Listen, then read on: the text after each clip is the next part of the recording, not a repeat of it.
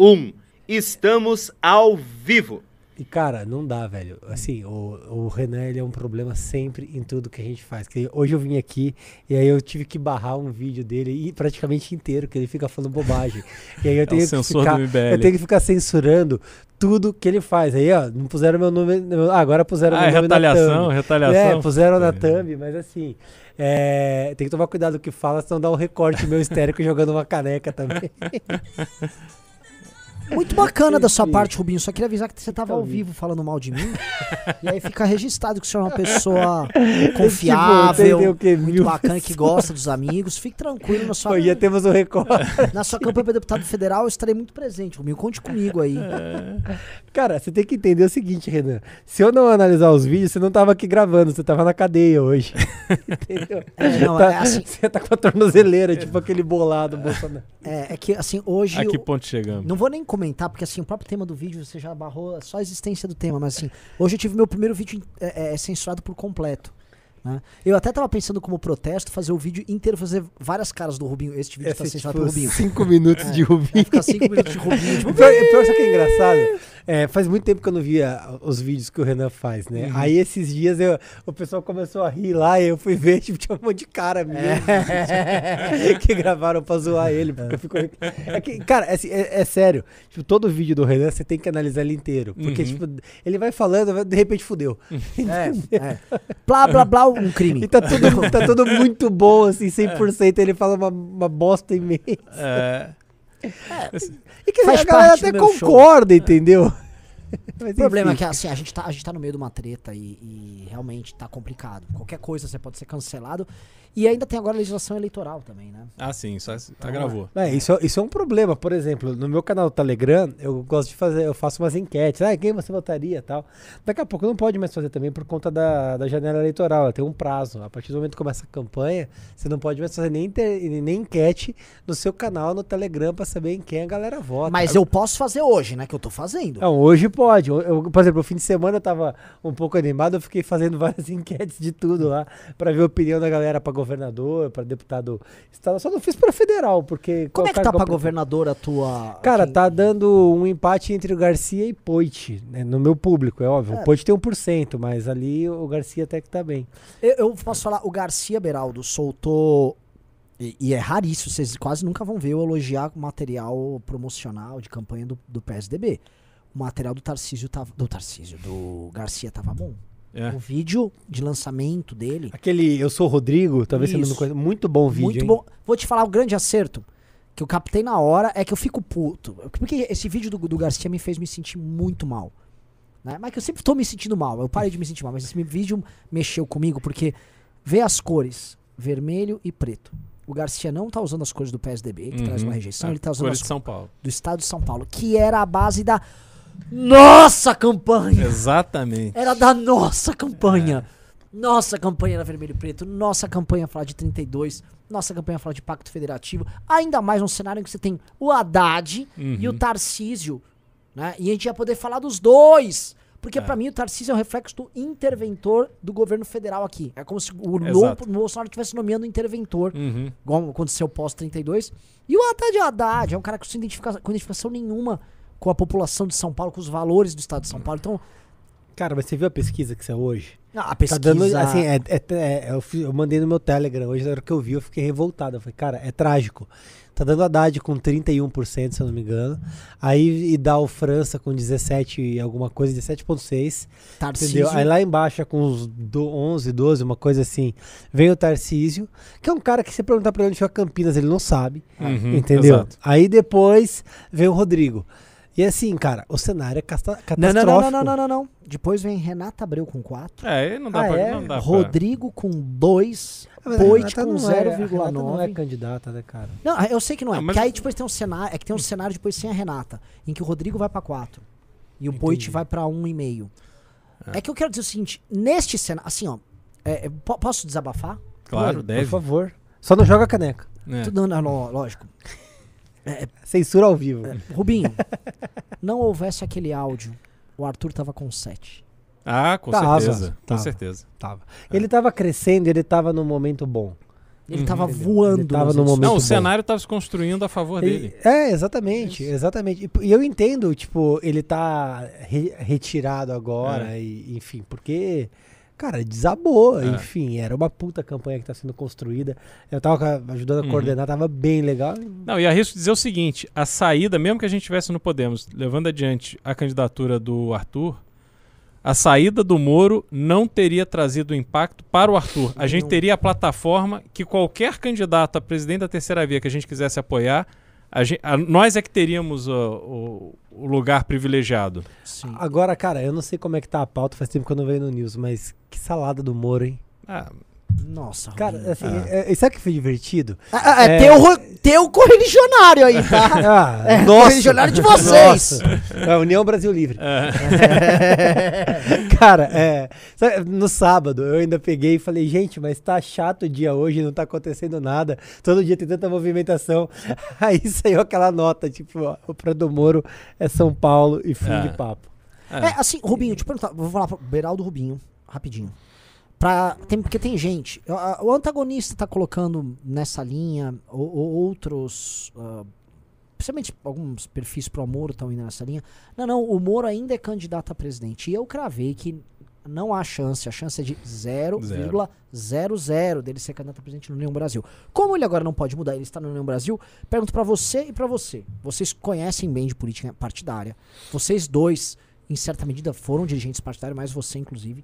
Por favor, existe alguma chance do Moro ser candidato a presidente hoje? Renan, seguinte, você para continuar tendo relevância nas pesquisas, você tem que fazer um trabalho. O que, que aconteceu com o João Dória? O João Dória fez todo aquele processo de prévias dentro do PSDB. Ele ganhou a duras penas do Eduardo Leite, só que não existia ali um plano para o dia seguinte, nem dele, nem do partido. Não é que no dia seguinte ele renunciou ao governo de São Paulo para começar a fazer pré-campanha, porque o Lula faz campanha desde que saiu da prisão, em novembro de 19, e o Bolsonaro faz campanha desde 1 de janeiro de 2019, quando ele assumiu a presidência.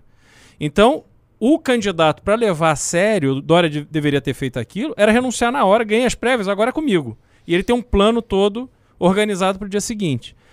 Ele não fez isso, ficou no governo, enfim, desgaste, desgaste, desgaste. O Eduardo Leite começou a minar a, a, a pré-candidatura dele e a gente vê aí hoje, assiste o que está acontecendo. No Moro, ele já estava reclamando que ele não tinha estrutura no Podemos, e o Podemos estava pagando um salário para ele, estava pagando todas as despesas de hotel, estava pagando todas as passagens, estava pagando tudo. No União Brasil, que já disse que não quer ele candidato a presidente, ele não vai ter como se mexer. Se ele estava dependendo de um salário do Podemos, ele não vai ter como tocar sozinho essa pré-campanha no União Brasil contra o próprio partido. Então, ele sai de, de- de circular. Se ele para de circular, obviamente ele não tem como crescer nas pesquisas. Ele vai definhar, como ele já não vinha crescendo. Então, ele vai continuar caindo e, enfim, as pessoas olham e falam, não, mas essa candidatura não é mais viável. Então, eu acho, para mim, a chance é zero. Ele não vai conseguir construir um argumento que justifique União Brasil romper todas as, as alianças e da- as preferências que eles têm nos estados para dizer, não, realmente o melhor é que a gente tem a fazer aí com o Moro porque ele vai ganhar a eleição. Eu não vejo isso acontecer. Rubinho. Não, a chance do Moro concorrer à presidência da República é zero. Isso ficou muito claro. Na carta que o vice-presidente do União Brasil, é, perdão, o secretário do União Brasil, o Alexandre Leite, é, emitiu aqui em São Paulo, dizendo que o projeto do Moro era em São Paulo, a deputado estadual, deputado federal. E isso gerou um certo dissabor. O Moro fez uma live, falou que não. Só que aí veio a executiva nacional do partido. O presidente nacional, o vice-presidente e o secretário, é, alas do PSL e do DEM, que estão dentro do União Brasil, e disseram: não há chance do Moro. Disseram o seguinte: o projeto do Moro é um projeto no estado de São Paulo. O que, que você entende por um projeto no estado de São Paulo? Ele vai concorrer a um cargo parlamentar. Ponto final. Não há essa hipótese. Eu entendo que algumas pessoas mais apaixonadas, que, que eram grandes entusiastas e defendiam a campanha, eh, não queiram acreditar que ele, ele simplesmente não vai disputar a eleição. Foi uma escolha dele. Ele sabia da consequência ao tomar a decisão de deixar o Podemos. E por mais que tentem criar um sebastianismo aí ao redor da candidatura do Moro, a candidatura do Moro à presidência da República este ano não existe mais. Ele não é mais uma carta é, na mesa, uma peça no tabuleiro presidenciável. Ele está fora, ele vai tratar de um projeto pessoal. Ele que já trouxe a mulher para São Paulo, ele e esposa é, registraram domicílio eleitoral no estado de São Paulo. Pode ser que ele nem concorra, que ela concorra somente a deputada federal, ou que um concorra a federal, a outra estadual. Enfim, aí vai ser uma movimentação deles, que eu não sei o que eles estão pensando. Mas a presidência da República, esquece. As cartas hoje presidenciáveis são Lula, Bolsonaro, Ciro Gomes, João Dória, que eu acredito que vai retirar em um ou dois meses, certo? Eduardo Leite, Tebet, e é isso aí. E Janones. E Janones. E, e O agora. Janones está crescendo É. de, de, é, pela beirada, sem fazer barulho. Tem, tem, já passou todo mundo ali da terceira via, daqui a pouco está encostando já no Ciro. Uhum. As pessoas que não fiquem atentas com o Janones. É, E a- as pessoas ouviram falar primeiro aqui, tá? exatamente. Janones a exatamente. gente avisa há muito tempo. Aliás, tem um episódio importante só para fazer um registro. Janones cresce com uma live que ele faz na época da- do início da greve dos caminhoneiros, aonde ele usa o MBL para se contrapor Sim. à posição dele. O MBL foi uma escada para ele Sim, sim, sim. crescer e aparecer ali. Foi o vídeo, um dos principais vídeos Sim, viralizados no Brasil. É. Porque a gente era contra, a gente batia na greve. Assim, nós estávamos certos sobre Sim. a greve. Uhum. E, e- Enfim, é o estilo dele, é outra linha, outro É. público e tal. Mas eh, tava. Enfim, aquela greve foi um desastre total e completo. Uhum. E gerou, aquela greve, um. Aquilo, aquilo serviu de pretexto para outras ameaças de greve, e desde então os caminhoneiros sempre ficam colocando o governo contra o Conner, porque eles Uhum. descobriram que, ó, aqui tem como colocar o governo na parede. Então, assim, as consequências daquela greve, não só pro ano de 2018, porque aquilo ajudou a, a sedimentar a vitória do Bolsonaro, mas para depois, Uhum. essa política populista de que eles ficam fazendo ali de pressão e tal, aquilo foi um horror. Fora que parte deles foi instrumentalizada pelo próprio É, mas Bolsonaro. é e isso que eu ia são falar. usados. É. Exato. Eles são- Tarcísio é outro que usa Uhum. o caminhoneiro o tempo todo. Tarcísio que agora ele resolveu entrar em campanha em São Paulo e acabou de dar uma declaração, falou que o São Paulo fez um pacto com o crime organizado. ele que não conhece o Estado, não é do Estado, não É. tem laço com o Estado, enfim, não tem nenhum vínculo com São Paulo, vem discutir criminalidade de São Paulo, ele sendo do Rio de Janeiro. Uhum. E aí ele quer falar de crime organizado em São Paulo, enquanto o carioca que é, que não conhece o interior e as nuances de São Paulo, isso pra mim já dá um tom do que vai ser a campanha dele, uma campanha é, muito pautada em lendas urbanas, em Sim. questões é, macro, mas sem discutir o estado de São Paulo. Ele que não tem a menor envergadura para discutir, por exemplo, pacto federativo, uma pauta necessária para São Paulo e para o estado dele também, do Rio de Janeiro, mas que ele não tem conhecimento para isso, afinal de contas, ele não vai peitar é, o cara que conduz é, ele, que segura É. as cordinhas ali Uhum. da marionete que ele é. Exatamente. E outra coisa, teve um evento em São José dos Campos, que foi para onde ele transferiu o título de eleitor dele, acho que pra uma casa de uma cunhada, uma coisa assim. Pô, ele atrasou três horas. Deixou as pessoas esperando três horas pro evento em homenagem a ele. É que ele não sabe também onde fica São José dos Campos, então ele teve que botar no Waze para chegar lá, entendeu? É, é. Lamentável. Viu? Só um, só um pouquinho. Ô, Renan, dá o recado dos likes. É, Eu fala iria. que vai responder perguntas nos Pimbas. Pix. Estamos é, na Twitch também. Online Ah, é? novamente. Então eu vou tô, tô batendo um papo com o pessoal lá. Eu iria, mas vocês conseguiram botar o meu microfone exatamente na frente da minha cara, então ah, não dá pra você retirar um recorte bom. Entendeu? A Jennifer poderia ver aqui, produção, mas realmente, ó, tem um- uma barra de ferro no meu rosto. Pô, Jennifer. A, a Jennifer que tá aí com a camisa do Palmeiras, toda campeã do Campeonato Paulista. Bem melhor. Pô, você feliz Aê! Isso aqui é o amor de trabalhar no MBL. Senão, ah, mas eu tinha o microfone, vamos pegar o microfone, precisa ajustar. Não, mas assim, teve que resolver. Jennifer, cadê o microfone? Agora, mudando um. um Pede um os likes, caramba. Ai, tá, dá, dá like aí na live. Dá pra dar like pra caramba. Dá like aí no, no, na Twitch, dá like aqui no MBL News no YouTube. Tem que dar like porque é o seguinte: muda o título também. Tá com 800 pessoas aqui em 13 minutos, pô. Cadê, cadê o. Dá, dá uma, põe um título mais escroto. Bomba! Melhor o bait. É, é engraçado um programa Qual nesse horário, que parece do título? Bolsonaro agride. Lula. Não. Aliás, só fazer, enquanto, enquanto se resolve o título.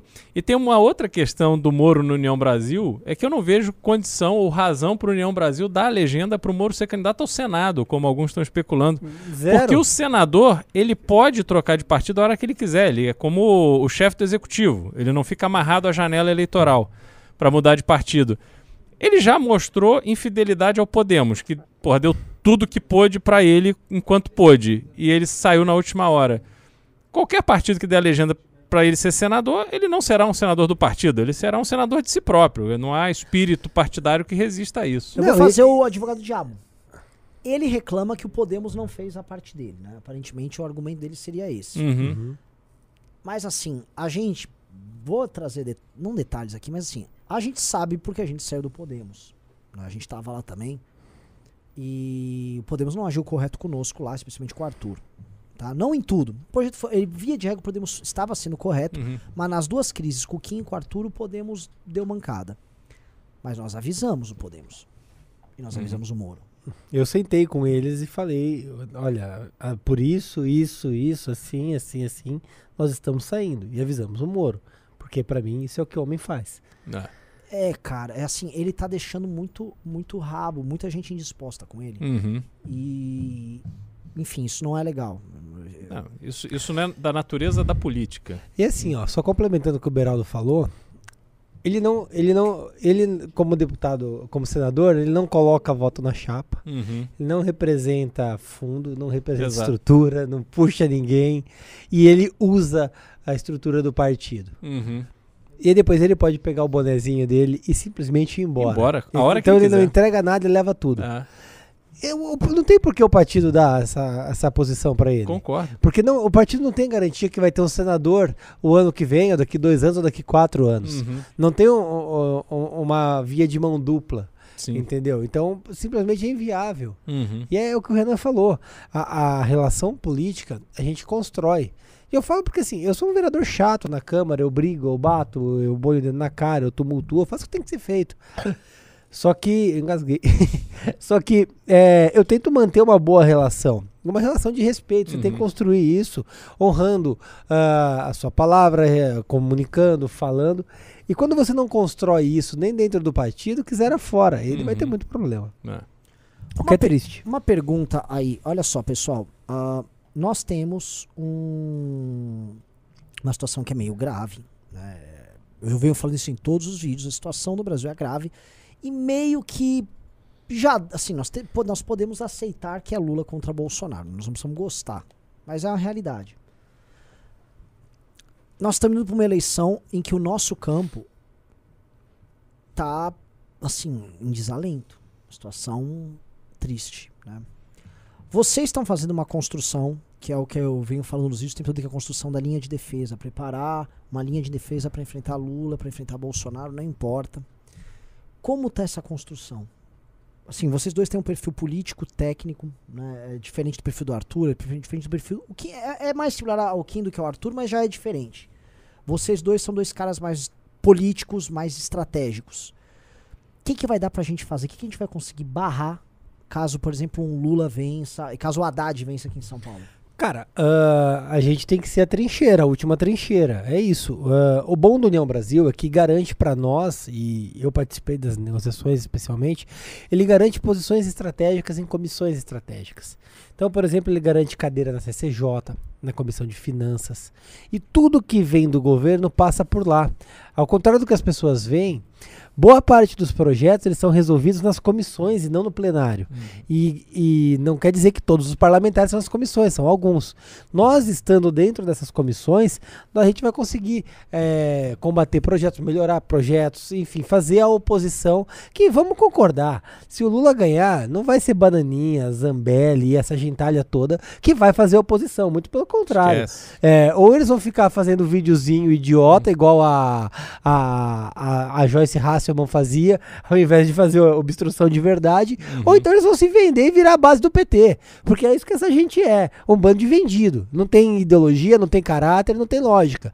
O mesmo serve se o Bolsonaro ganhar. Naturalmente, essa corte de aloprados que segue o presidente vai seguir sendo a corte de bobos que são, certo? O PT vai ficar deitando em cima deles, o PT que deve aumentar a bancada justamente por conta do próprio Lula e do Haddad que vai concorrer, além de outras posições em outros estados. E em qualquer governo que tiver, nós seremos a, a trincheira de, de oposição. E tem que haver oposição. É justamente o legislativo que fiscaliza e barra as farras do executivo. É o que eu tenho feito na Câmara de São Paulo e é o que eu vou continuar fazendo. é, pretendo continuar fazendo em Brasília. Eu acho que essa é a nossa posição. O Kim fez isso com primazia no- ao longo desses quatro anos e aumen- aumentando a bancada, esse trabalho vai aumentar exponencialmente e é isso que a gente precisa. Numa eleição que a gente tem que. A, a iminência de um segundo turno entre um bandido e um ladrão, se a gente tem que garantir a defesa que é justamente o parlamento. Exatamente, que se garante no primeiro turno. Então as pessoas precisam ter consciência da responsabilidade delas de votarem no primeiro turno e escolherem os representantes no legislativo que possam firmar essa trincheira para combater, seja o resultado que for, sobretudo nas eleições presidenciais, mas também nas eleições para o Estado de São Paulo.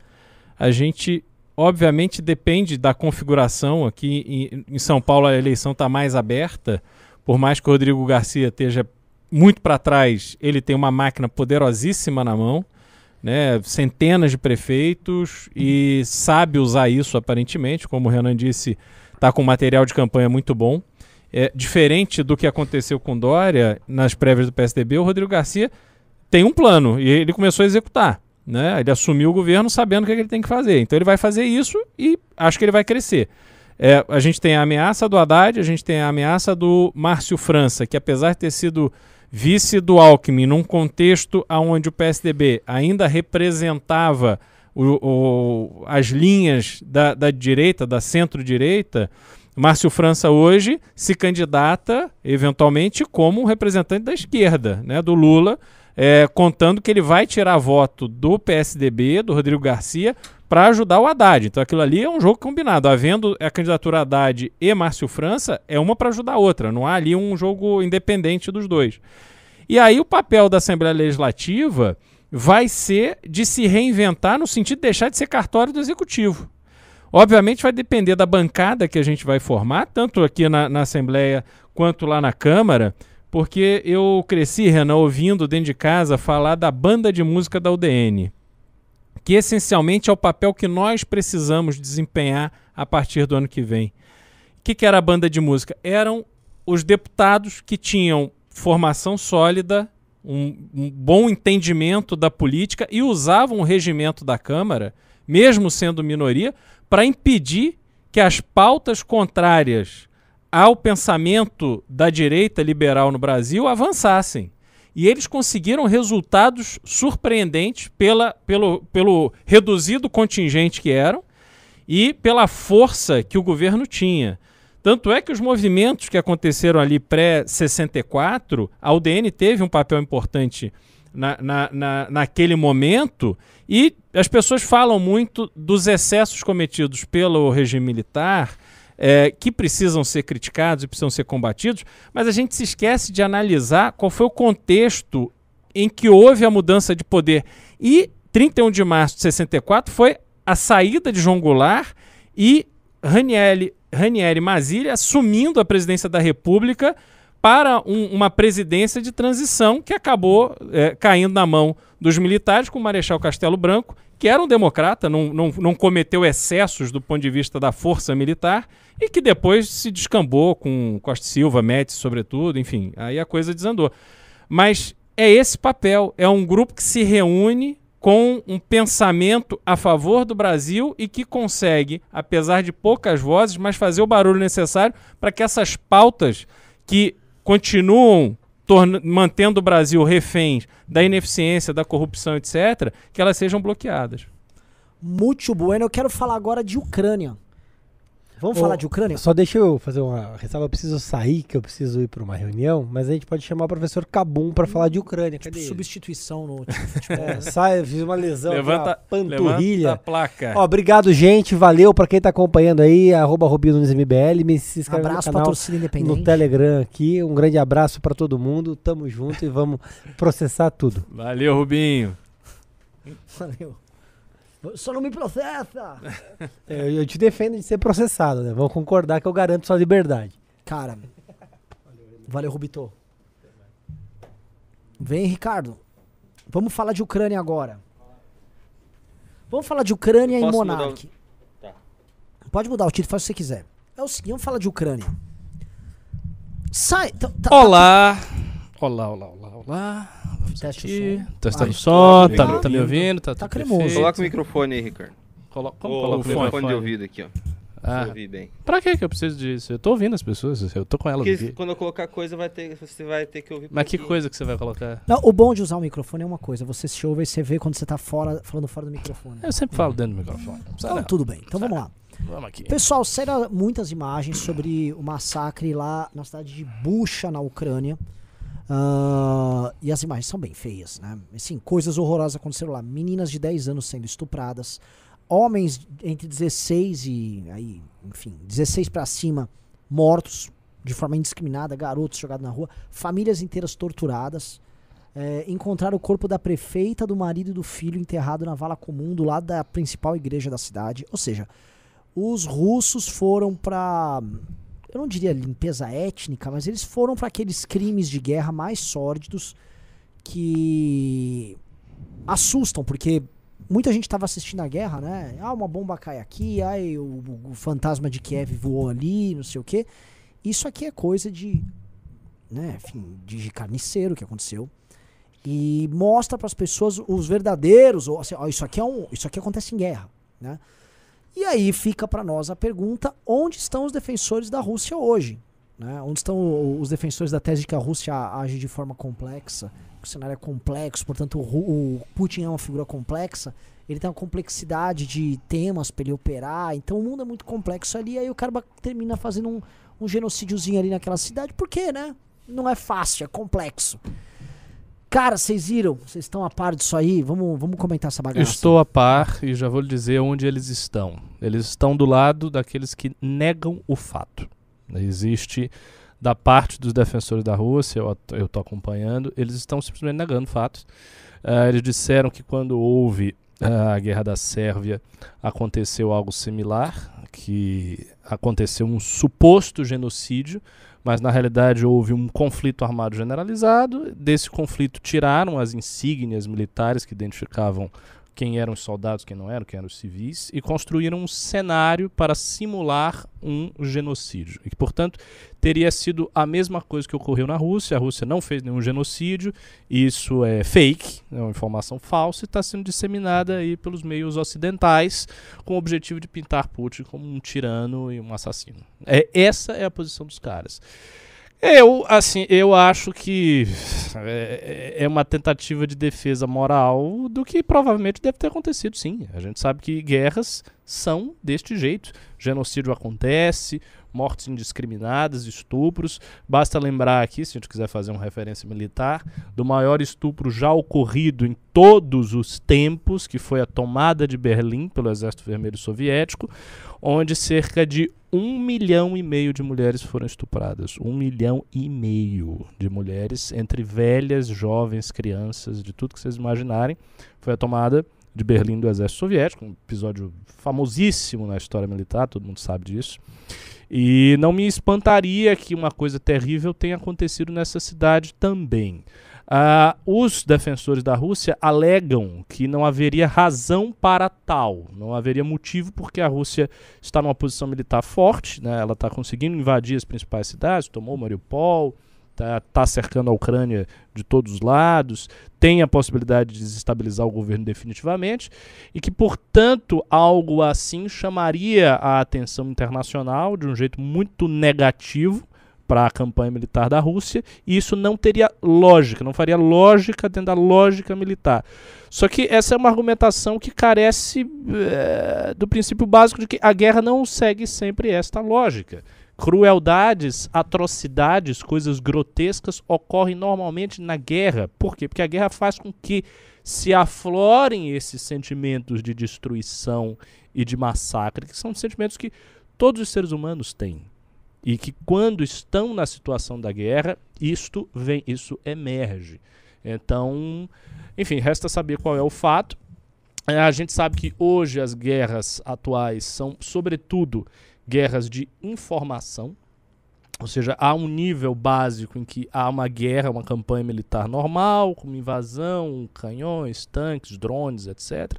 Mas há um outro nível da guerra que é a guerra informacional. Essa guerra informacional ocorre na internet, através de ataques de hackers, criação de bots, etc, etc, e ocorre pelos meios tradicionais de comunicação, TVs estatais, mídia ocidental, que toda se fechou numa eh, narrativa contra a Rússia. Por outro lado, as mídias estatais russas todas se fecharam numa narrativa favorável à posição da Rússia. Então a gente sabe que tem essa guerra informacional. É muito difícil ah, da nossa posição ter um veredito, não aconteceu isso, aconteceu tal, aconteceu isso ou não. Mas a minha posição pessoal, vocês já sabem, é pró-Ucrânia. Estou 100% com a Ucrânia e estou 100% contra a Rússia.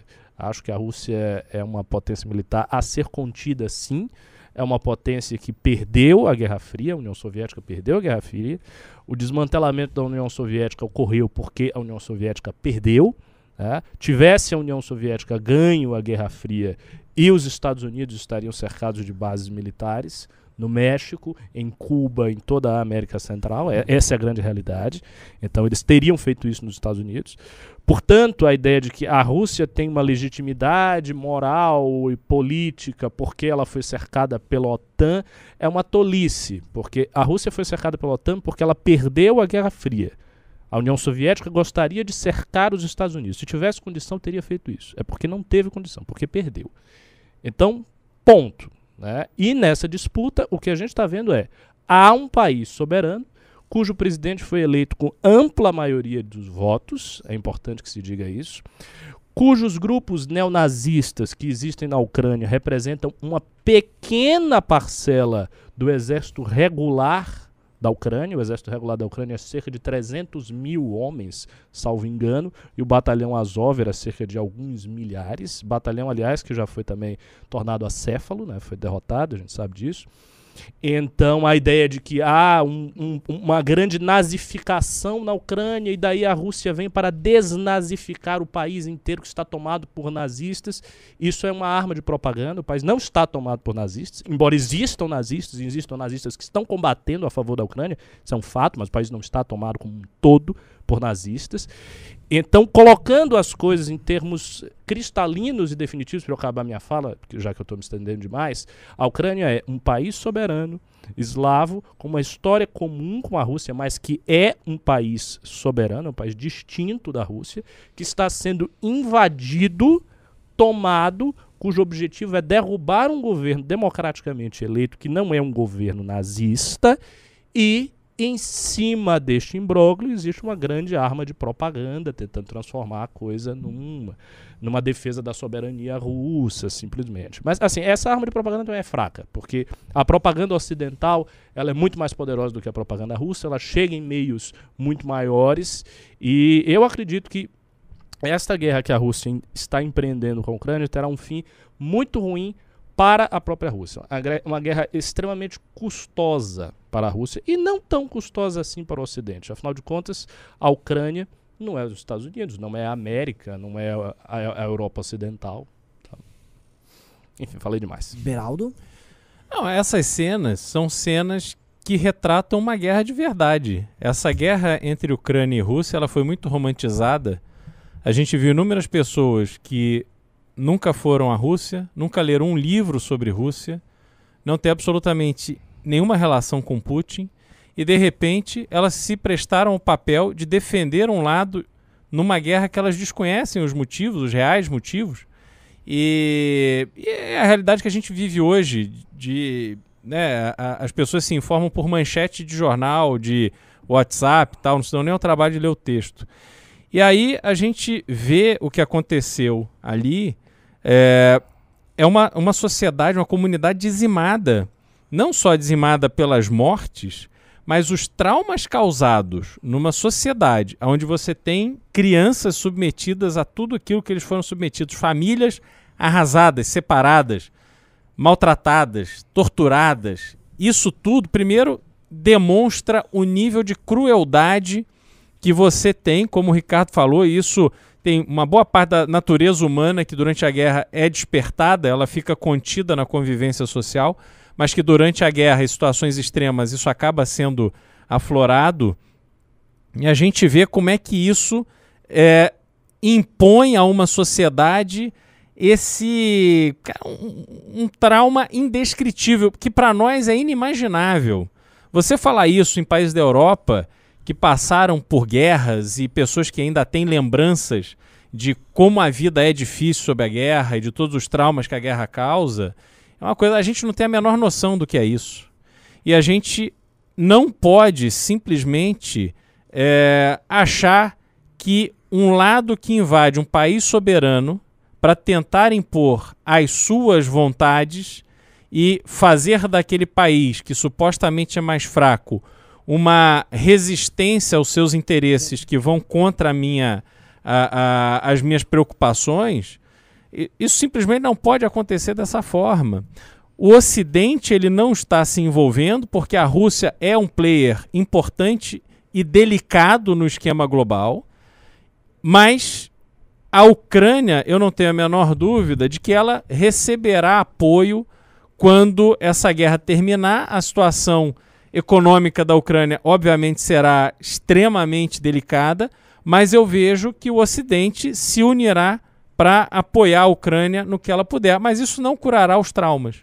Esses traumas vão, vão continuar é, é, por muito tempo ainda na sociedade ucraniana. Lembrando que é uma guerra de países vizinhos.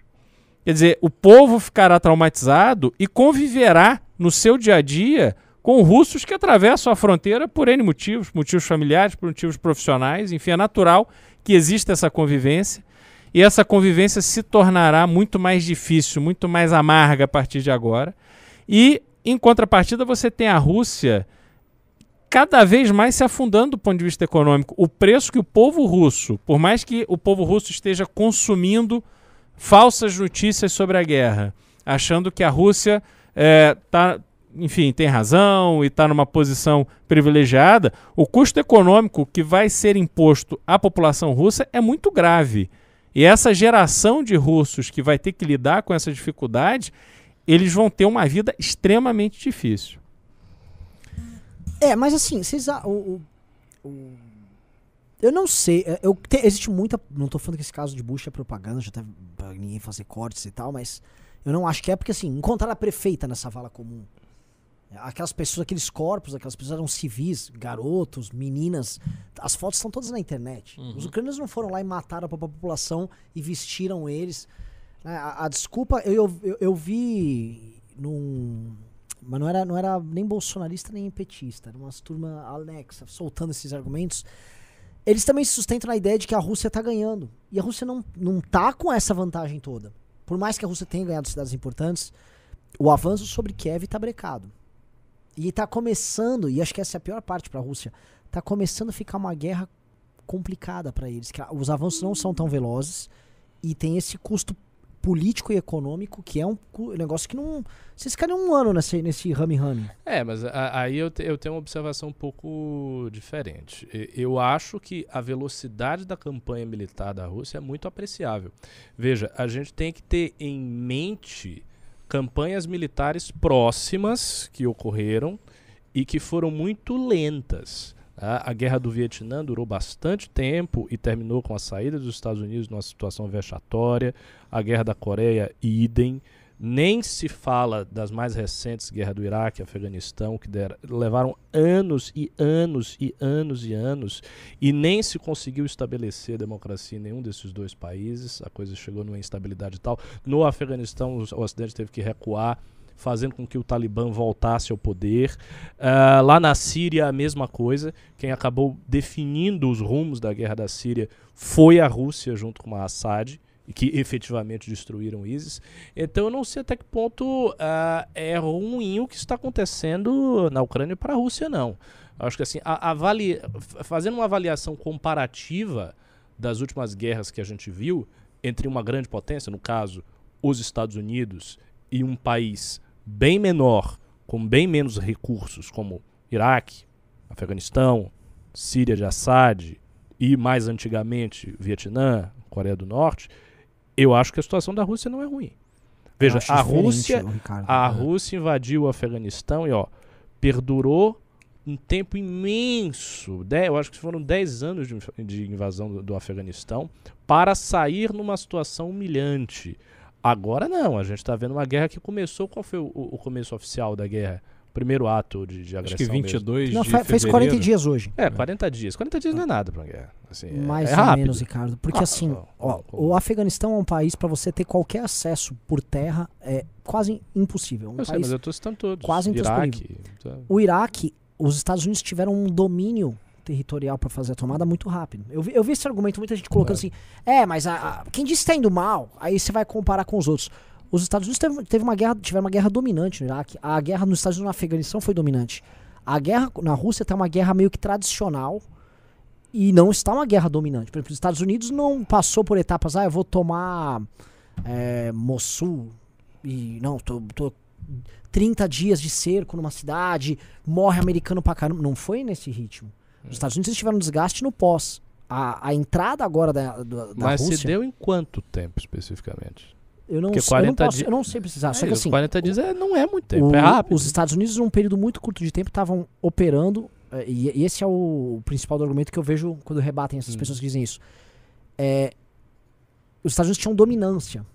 Não há uma dominância da Rússia, no caso. Por exemplo, ah, vou tomar, por exemplo, Mariupol. Aquilo foi uma guerra. Assim, nós vencemos, os russos. Venceram, tomaram, destruíram Mariupol. Foi 35 dias de, de pau em Mariupol até tomar Mariupol. Mariupol é uma cidade. Kharkiv tá pegando. Kiev, eles foram tentar dominar Kiev, recuaram. Agora a gente tá num processo de recuo. Aquela famosa coluna de tanques não rolou. Então, você não via esse tipo de coisa acontecer com os Estados Unidos. E a guerra do Vietnã é muito tempo atrás. Assim, pegando essas guerras, vamos pegar dos últimos 20, 30 anos. Por nível de tecnologia que, que a Rússia tem, pela diferença tal, imaginava-se que, pô, a gente poderia ter esse padrão. Não tá tendo esse padrão. O número de baixas que os russos estão tendo são muito altos. Não sei. Tem muita Porra, tem muita- os Estados tem Unidos, você muita acha que ele teve o mesmo tem nível muita- de- de tem- baixa? Tem muita Eu- propaganda. eu acho Os Estados Unidos, pessoas- os Estados esses Unidos teve duas mil baixas Não, na esses- guerra inteira. Primeiro, esses números, eh, geralmente, eles oficiais, entre aspas. Depende de quem está contabilizando. Segundo, eu acho que a gente tem que, teria, teria que ver assim com mais detalhe. Eu também não, não disponho de detalhes aqui. Ver em quanto tempo houve esta dominância, em quanto tempo a coisa foi feita. Eu não sei se foi tão rápido Mas- assim, não. mas eu tenho Essas uma guerras visão só do tempo, seguinte, na Ricardo. verdade. Quando e os Estados Unidos, também fez guerra na Síria. invadiu o Iraque, invadiu o Afeganistão, o propósito era derrubar o governo e depois fazer a transição para um novo governo. Não, e eu aí tá ente- o eu erro. entendi o ponto. O ponto seria, eles não conseguiram fazer a transição para o novo É, governo. aí tá o problema deles. A Rússia entrou para derrubar o Zelensky e colocar um presidente da, da confiança deles. Correto, Basicamente era sim. isso. Mas tem 40 dias. Não, O- sim, mas eu tô dizendo o seguinte: se você olhar 40 os primeiros 40 dias da invasão do Iraque, foi um negócio assim devastador. Passeio. Unidos, porra, foi passeio. É. Entendeu? É, A própria guerra do Golfo também. é, é a guerra isso. do Golfo foi, de fato. Então, a do Iraque também é recente. Foi É. passeio. O problema é sempre o pós. O pós, exatamente, entendeu? É, até porque os Estados Unidos está muito longe de casa, né? É Sim. diferente da Rússia. Se a Rússia claro. vai, derruba o Zelensky e ela coloca ali um presidente, ela tem toda a condição ali de, enfim, dominar aquilo do jeito que ela quiser, porque está ali do lado dela. Ela manda quantas pessoas ela quiser, na hora que ela quiser, enfim, é mais fácil. Neste caso, essa demora da Rússia em conseguir dominar o, o, o país é uma surpresa realmente, porque o poderio militar da Rússia é tão forte, né? E todo mundo tinha como algo realmente ameaçador, que neste caso está se revelando insuficiente para dominar um país militarmente mais fraco do lado de casa. E além disso, você, como eu falei, tem a conta econômica para pagar, isso vai ser muito impopular na Rússia, porque os Estados Unidos fez o que fez no Iraque, no Afeganistão, etc.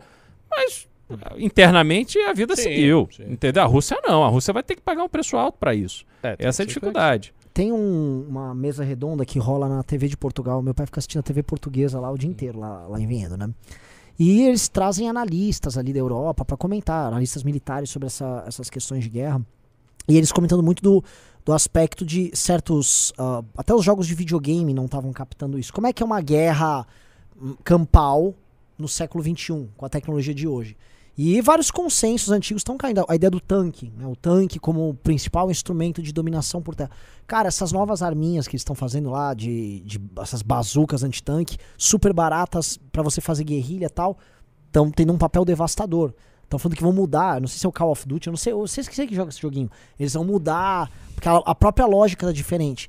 Outra coisa é assim, a Ucrânia obviamente está contando com a ajuda de satélite dos Estados Unidos, da OTAN, a gente pode falar, usar o termo, para fazer essas, essas interceptações de tanque, enfim, de, de tropas russas ali, porque por mais que eles estejam perdendo, eles estão tendo ações muito contundentes para um país que estava meio que, na, pelo menos para a história vendida, meio de quatro para chegar da Rússia.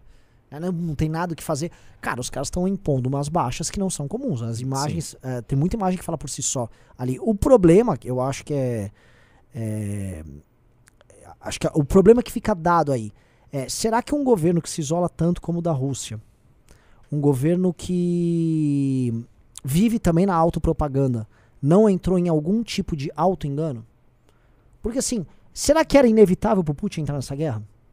Não, O Putin colocou como inevitável. nunca é. Na realidade, o primeiro ato agressivo, isso foi uma coisa que a gente até comentou várias vezes aqui no News. Opa. O, Aqui? o, É O prim- o primeiro ato agressivo dessa última fase da situação política de Rússia, OTAN, etc., partiu da Rússia. A Rússia escreveu um ultimato para a OTAN, basicamente exigindo que a OTAN saísse do leste europeu e tomasse uma série de medidas acautelatórias e demissionárias, né? E a Rússia estabeleceu isto na mesa como negociação. A coisa toda começou por, a, a partir daí, começou por uma negociação. Então você teve este ultimato, aí começou a ter as- a, mídia noticiar, não, tem um ultimato da Rússia, o que, que vai fazer? O OTAN vai recuar, não vai, etc. Vários analistas internacionais começaram a entrar nesse negócio. Aí teve a- o cerco da Ucrânia por parte dos 150 mil soldados russos e que também durou um certo tempo. Os bancos lá. de sangue. Isso, exatamente. Os exercícios militares, etc. Aí teve um conflito lá na, naquelas duas regiões de Lugansk e Donetsk. A Rússia depois considerou essas re- regiões independentes e aí daí teve a invasão. Ou seja, foram muitas fases e essas fases todas começaram com um gesto agressivo diplomático por parte da Rússia de exigir um recuo da OTAN que a OTAN não comprou. Basicamente isso. Houve um gesto diplomático da Rússia, agressivo. A OTAN não comprou, a, a coisa foi, a tensão aumentou e a Rússia efetivamente invadiu a Ucrânia. Então foi isso que a gente viu. Claro, a gente pode dizer, não, mas essa guerra ela já estava pré-figurada desde 2014, com Maidan. Aí vai, enfim, aí você vai recuando, você vai recuando, você vai chegar até o colapso da União Soviética. Na, na prática, nunca é inevitável, mas a Rússia tem um- um- uma ambição. Qual é a ambição da Rússia? É voltar a ser um país imperial, respeitado mundialmente, e o meio que a Rússia dispõe disso não é econômico. A Rússia não está construindo infraestrutura econômica como a China está para no futuro trucar o Ocidente com a sua força econômica e militar. A Rússia também não tem, como os Estados Unidos, uma força econômica e militar consolidada. O que a Rússia tem é muita fraqueza econômica e muita força militar. Então, o modo da Rússia se afirmar no tabuleiro geopolítico só pode ser a guerra. Porque é, é- é essencialmente a guerra. A Rússia, o que, que a Rússia tem de mais poderoso? O seu exército. As suas 6 mil ogivas nucleares. É isso que a Rússia tem. Então, para a Rússia, essa coisa, ah, ela se isola, perde o comércio e assume uma posição muito guerreira. Meio se a gente for fazer uma analogia aqui com o mundo antigo, como Esparta. Sim. né? Comércio quase zero, uso de moedas de ferro, né? Não tem comércio externo, mas é uma potência extremamente militarizada, forte, agressiva e tal. Essa é a posição da Rússia hoje. A posição da Rússia é uma posição espartana. E é a posição que condiz com o que a Rússia tem. A Rússia tem isso. Quando houve a reforma liberal lá de Yeltsin, a Rússia perdeu demais. Demais. O fim da União Soviética para a Rússia foi uma coisa terrível, trágica. Só para vocês terem ideias assim de- do tamanho disso aí. A Rússia perdeu 40, olha só, 40% do PIB nessas reformas. A expectativa de vida dos homens caiu em 8 anos. A renda per capita caiu em 35%. Foi, foi um colapso, foi um apocalipse o que aconteceu ali.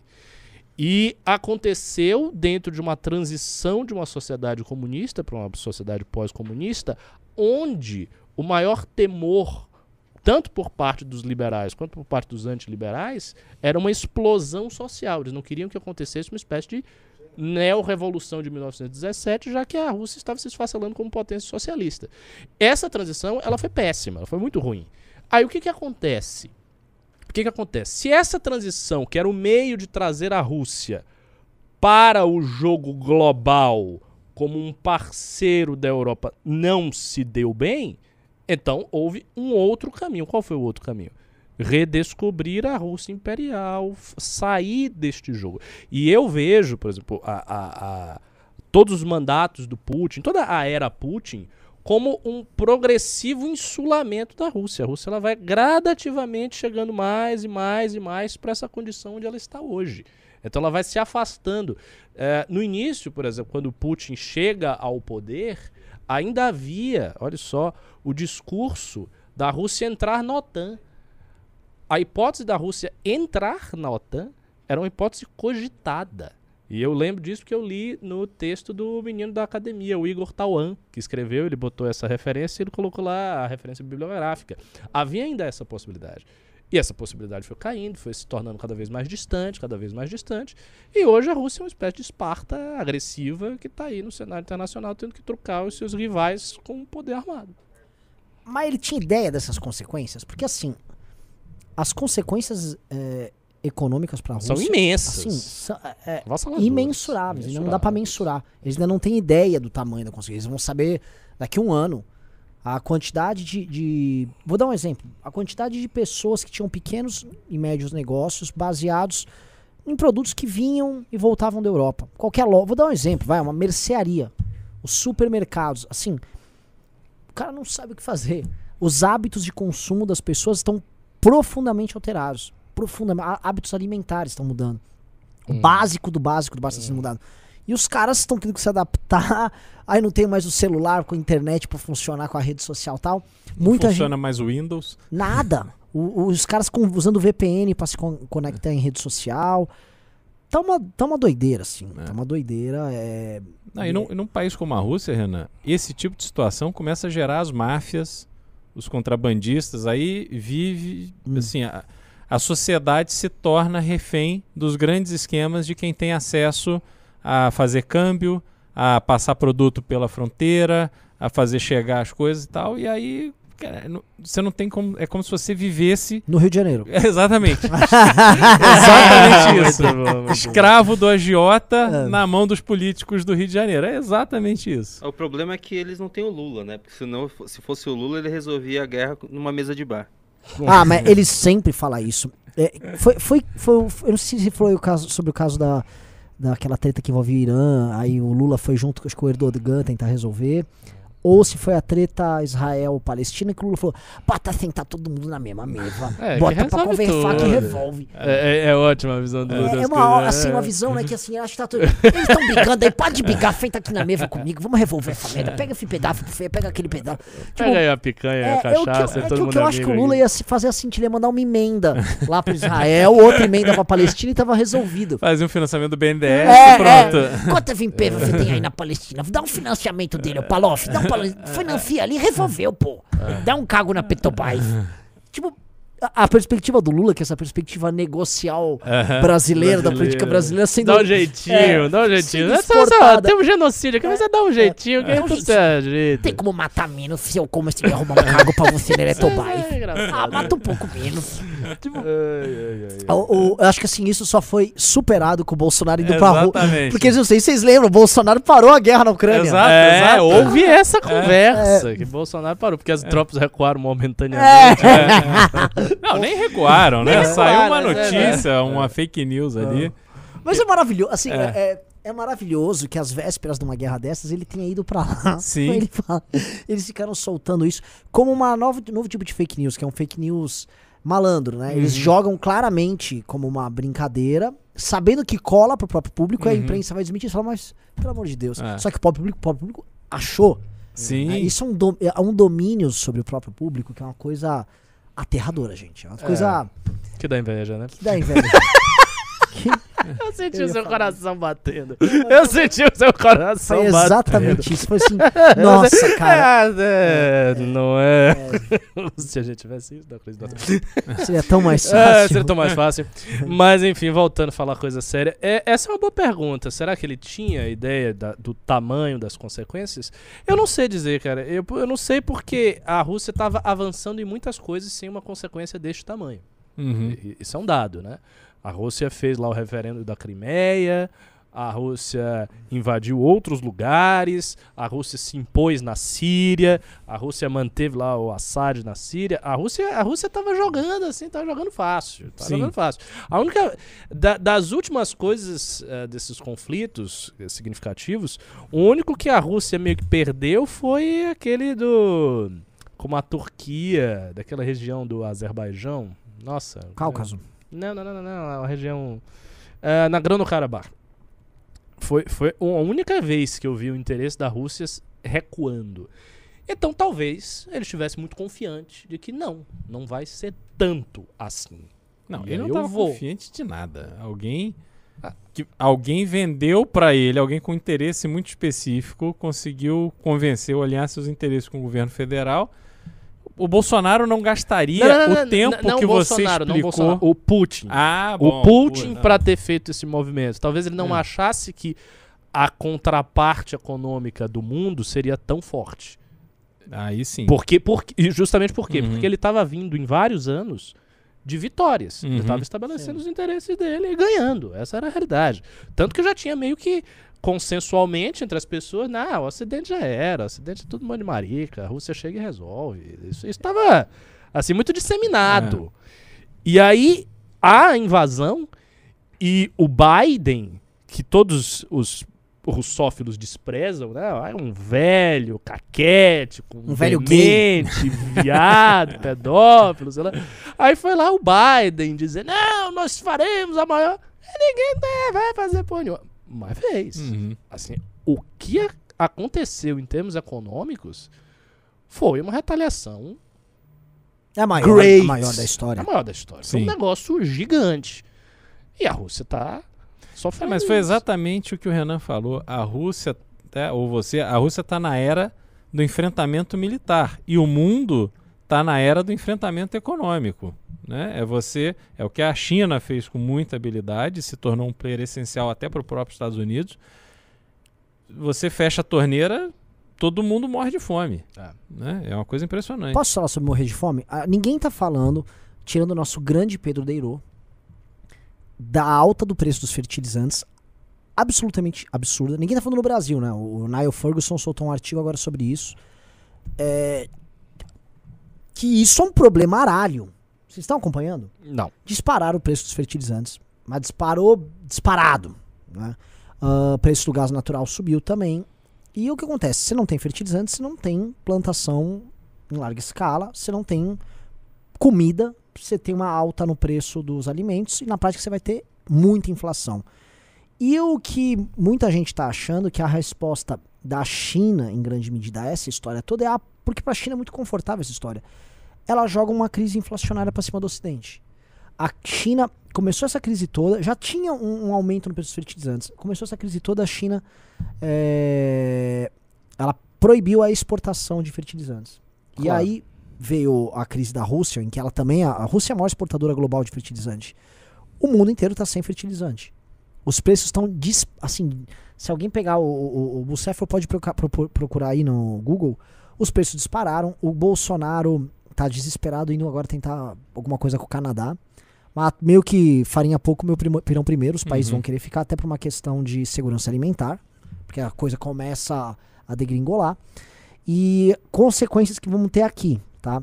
Se continuar complicada essa situação dos fertilizantes, nós vamos ver ah, políticos usarem como temática na eleição a ideia de que não exporta, tem que manter a comida aqui, tabelar preço, ou fazer igual a Argentina fez, tem que segurar parte da produção e manter aqui dentro. E isso pro Brasil pode ser um caos assim de proporções dantescas, tanto que os analistas falam que o Brasil seria um dos países mais prejudicados, até porque a nossa economia é dependente disso. E ninguém tá falando isso aqui, isso é uma característica dessa guerra, você falou, chegou a falar aqui de guerra econômica. Porque a China tá de fora vendo a treta e a China joga. Tá, tá, tá. E você jogar uma crise inflacionária no colo do Ocidente é problema. A gente tá tendo muito dinheiro na praça e você ainda aumentar o preço de coisas básicas, que a gente tá tendo agora ah, combustíveis e logo em seguida fertilizante na prática comida, meu irmão, isso é um, é um puta de um problema. Isso é um puta porque isso gera problemas de opinião pública em todos os países do Enormes, Ocidente que é. são democracias. É. Democracia gera problema de opinião pública. Então, essa crise do Putin, o Putin segura também, porque ele é um ditador. Então, Uhum. foda-se também, em grande medida. Ele, beleza, você vai fazer alguma coisa? Não, eu vou te prender. E aí nos países do Ocidente? Como é que esses países vão lidar com pressões inflacionárias e populações descontentes? Renan, tem um problema que o mundo posterga desde a crise de 2008. A gente está falando aí de 14 anos.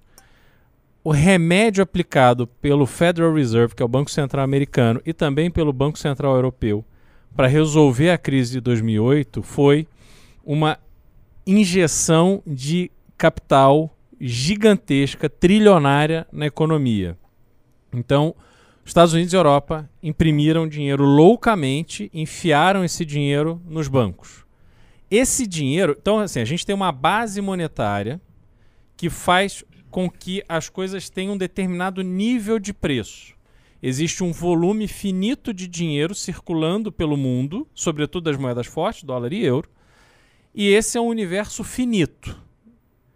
Quando você começa a ampliar esta base, a ter dinheiro impresso aos bilhões mensalmente, obviamente agora você tem muito mais dinheiro no mundo e dependendo da velocidade com que esse dinheiro entra no mercado, o resultado inflacionário é imediato e muito violento.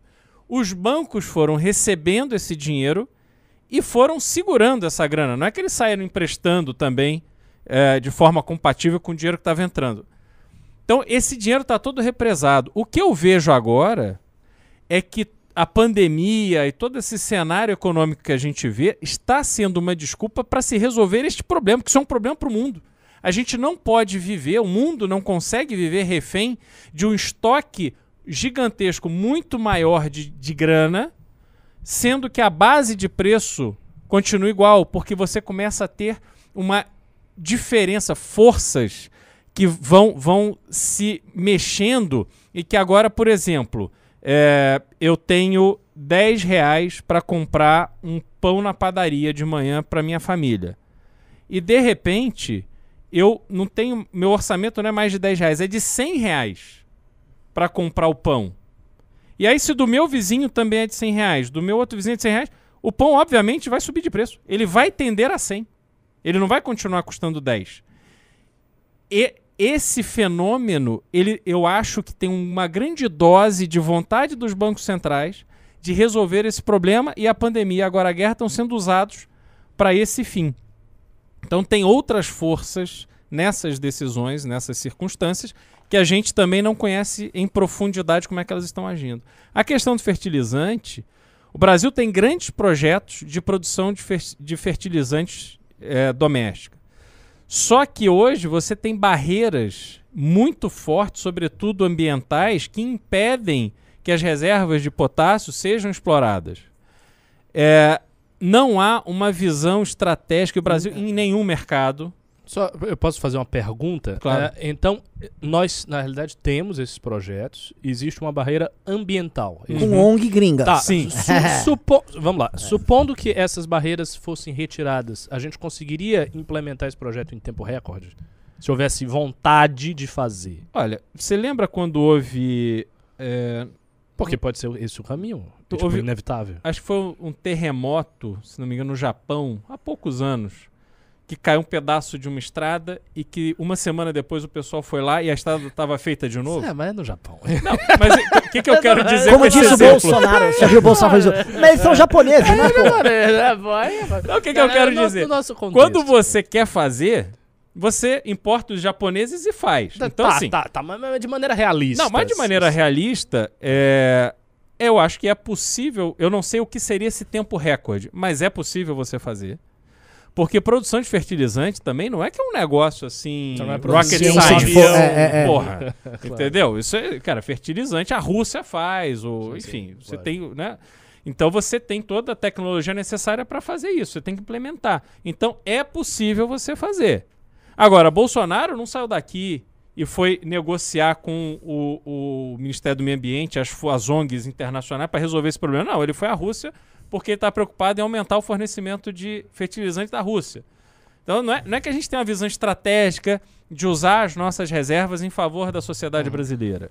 E isso acontece em várias frentes. Né? A gente não tem pensamento estratégico, quer dizer, o governo, mesmo nas economias liberais, o governo tem um papel de, de intervenção para garantir o bem da própria sociedade. Ih, mas você falou isso, Beraldo. Com cuidado que nossos ANCAPs Eles que vão dizer que o Beraldo é socialista. Socialista. É, é, mas Mas, Beraldo, é ridículo e absurdo que um país agroexportador que precisa de fertilizante e ele tem a matéria-prima no próprio solo pra fazer isso, não consiga fazer. é, mas essa é a realidade. Não, e o nosso caso, que a gente importa chapa de aço da China e, com- feito com minério tirado daqui. É, é. É, são coisas, assim, são coisas, Beraldo, que eu não consigo. Aí me vem, eu falo isso aos liberais.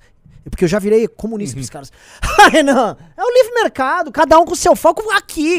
É, é, exatamente. Qual- Quer dizer que eu não sei fazer uma chapa de aço, qualquer bosta de país faz. É Não. porque esses caras, velho, eles vivem num modelo econômico do século XIX. É. Eles, ele- eles têm na cabeça um modelo que é tipo escola de Manchester, século XIX e tal. Não é mais assim, não.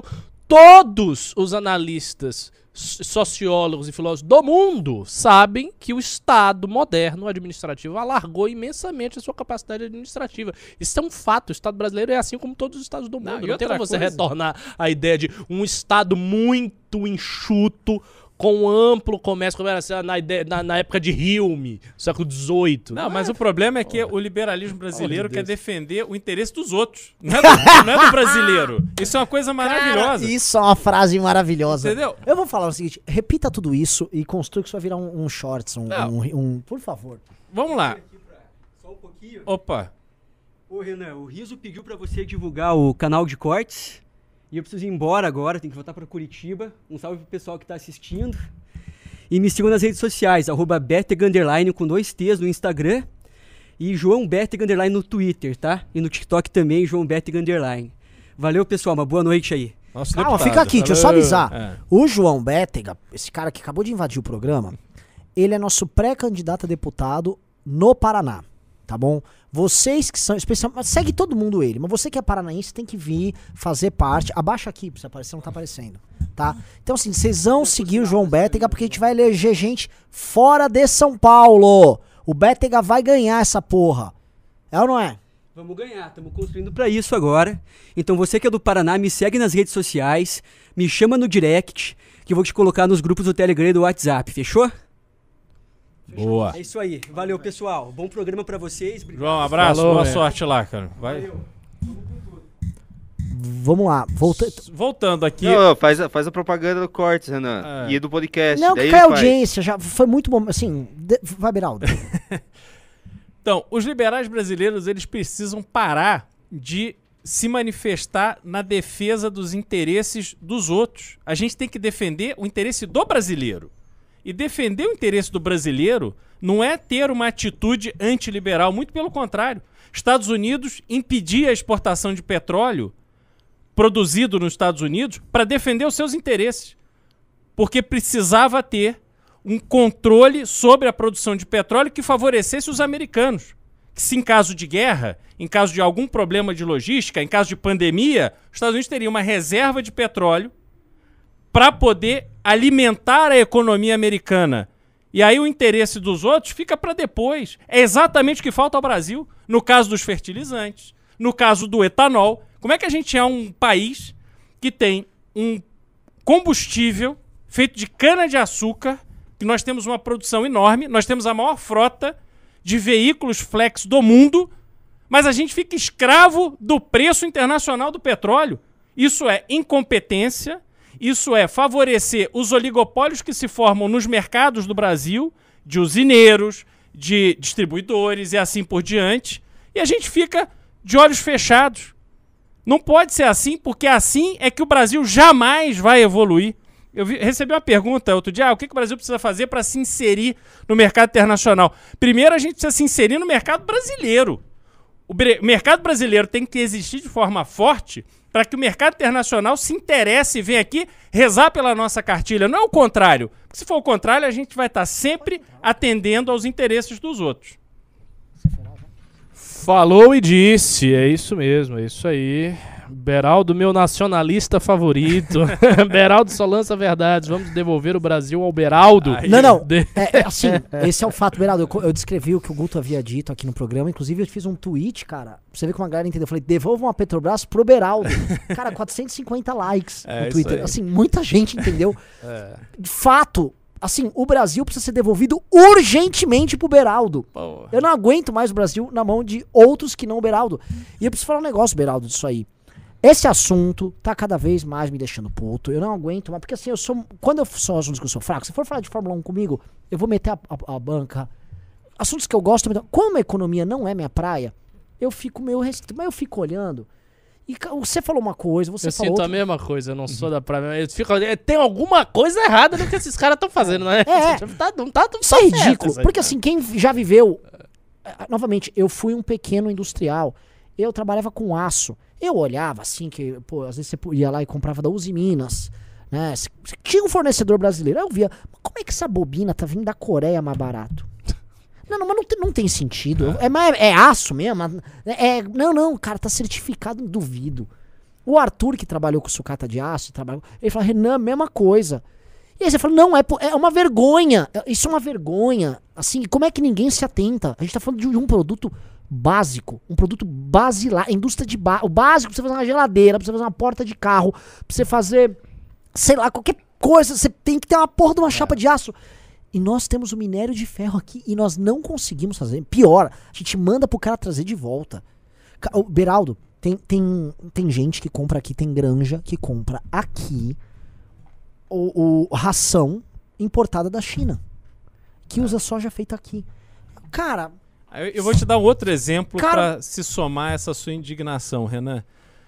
Quando um navio, uma plataforma fica muito antiga, obsoleta, ela tem que ser desmontada. E aí vale pelo aço, enfim, aquilo que vai sendo tirado dali vai sendo vendido. O Brasil, que já teve uma indústria naval forte, hoje a Petrobras manda esses navios para a Coreia, para a China, para outro lado do mundo, para serem desmontados lá. A gente sequer consegue desmontar de forma competitiva O uma nosso plataforma, navio? um navio aqui. é. É Eu- inacreditável. eu- esse assunto eu já entrei bastante, que é, é o- é o drama do conteúdo nacional. Você tem uma legislação também do conteúdo nacional, e aí você tem as empresas ineficientes aqui que montam uma espécie de um oli- oligopóliozinho pra fornecer pra Petrobras, e aí o cara não consegue montar a plataforma aqui, tem que montar em outro país. Só que assim, tudo bem, tem que. E, a- e aí eis o problema que assim, já, a gente já começa a falar disso. Vem O um cara tá sinistro. falando aqui, eu trabalhei em empresa de aço inox, nós comprávamos da China. É, isso, isso é vergonhoso. Uhum. Então, assim, o, o- tem um detalhe que também é entre os ciristas aqui, e eles não respondem isso, porque eles falam, não, não, os caras querem voltar com os sindicatos, assim, varguistas, com uma CLT antiquada, aí acha que você também vai ter alguma produção minimamente competitiva usando uma legislação ultra arcaica. Que não é nenhuma coisa, nem a outra. Tem que ter planejamento estratégico, sim, mas tem que ter, assim, adequação pro mundo real. A gente compete com a Coreia, a gente compete com outros países que são muito menos burocratizados, a gente compete com países que tem muito, uma legislação muito mais simples. Então você quer ter legislação trabalhista de Alemanha com grau de escolaridade e produtividade da população de um país da África subsaariana.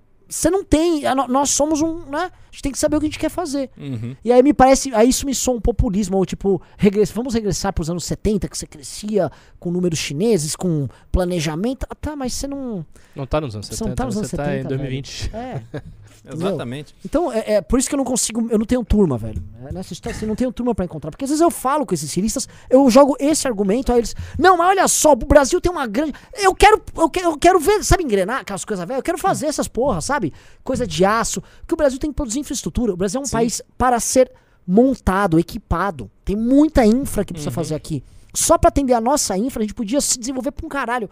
Aí os caras vêm pensar igual nos anos 40, velho. Nossa, Não. como queria um presidente que tivesse esse discurso. Ah, cara. mano. Puta que mano. pariu. Não, mano, assim, olha só. É, é bizarra a situação. Mas, Be- Beraldo, eu não tô louco. Não. O Ricardo não tá louco. Não, de jeito nenhum. É, a gente faz tudo errado e fica reclamando que não deu certo. Essa é a realidade do Brasil hoje. Então, você não terá uma, uma indústria forte, uma economia forte, geradora de emprego, que aumente a base de arrecadação de imposto, enquanto você tiver essa dinâmica onde as pessoas não conseguem contratar. Eu fiz um- uma enquete no meu, no meu Telegram hoje, perguntando quem era autônomo, empresário, enfim, e qual era a dificuldade que eles estavam enfrentando nos negócios. Cara, unanimidade, todo mundo reclamando do custo de se contratar no Brasil. Nossa, então, como vi, é que você vai vi. ter uma base dessas pequenas empresas que, que em qualquer lugar do mundo desenvolvido e liberal é quem mais contrata, as pessoas sequer, elas não conseguem contratar porque o custo é muito alto e elas não conseguem crescer os seus negócios porque elas não têm mão, não têm braços. Então, assim, essa dinâmica o Brasil não vai a lugar nenhum. E se a gente não resolver a legislação trabalhista, porque a legislação trabalhista ela tem que ser leve para que a pessoa, inclusive, não trabalhe contra a própria vontade no emprego porque ela está esperando ser mandada embora, porque ela quer meter a mão ali no, na multa do FGTS.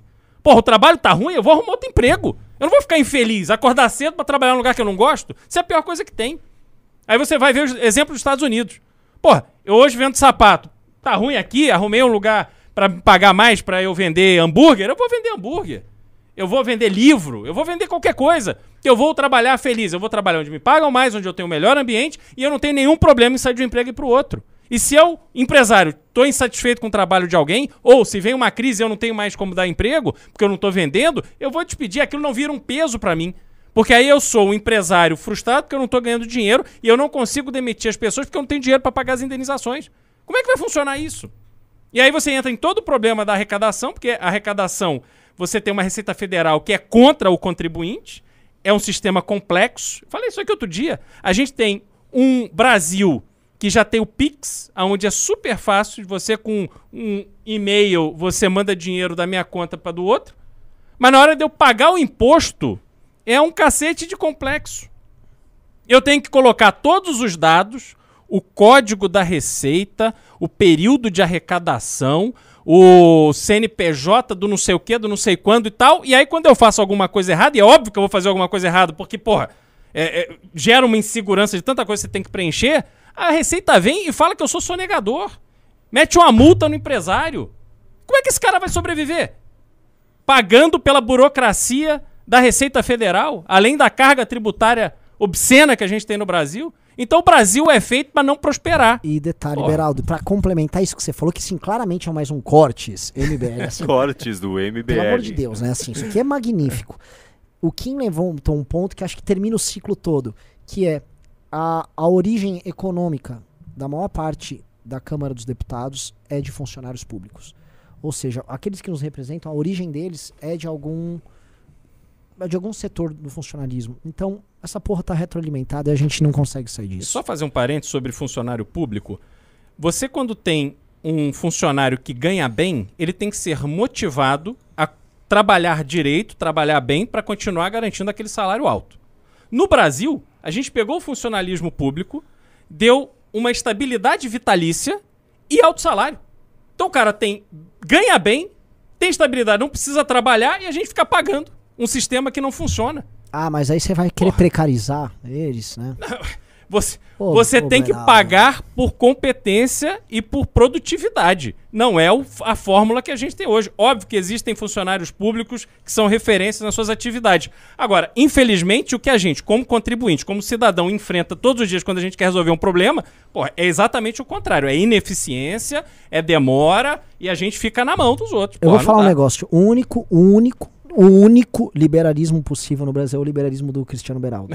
Eu também acho. É, é- é o único liberalismo possível. Sabe por quê? Porque, como ele foi um cara da iniciativa privada real, e não é esse liberalismo é, Doutrinário. doutrinário ou liberalismo de herdeiro, tipo, ele fica. Muito- Essa expressão é também muito boa, liberalismo de herdeiro. Então Nossa, ele tá vários. puto de verdade, tá ligado? E isso é magnífico. Isso é magnífico. Isso faz toda a diferença. Por isso que ele viraliza demais. No to- Aliás, divulgue seus, suas redes. O Instagram. Gente, você tem uma missão hoje. Qual, qual rede tem que seguir? Instagram, Cristiano Beraldo BR. Me sigam lá para ter um conteúdo sobre política e economia bem humorado, à medida do possível e fácil de entender. É, E outra coisa, é liberalismo de gente normal, Uhum. tá? Liberalismo Da vida real. é, da vida real. Né?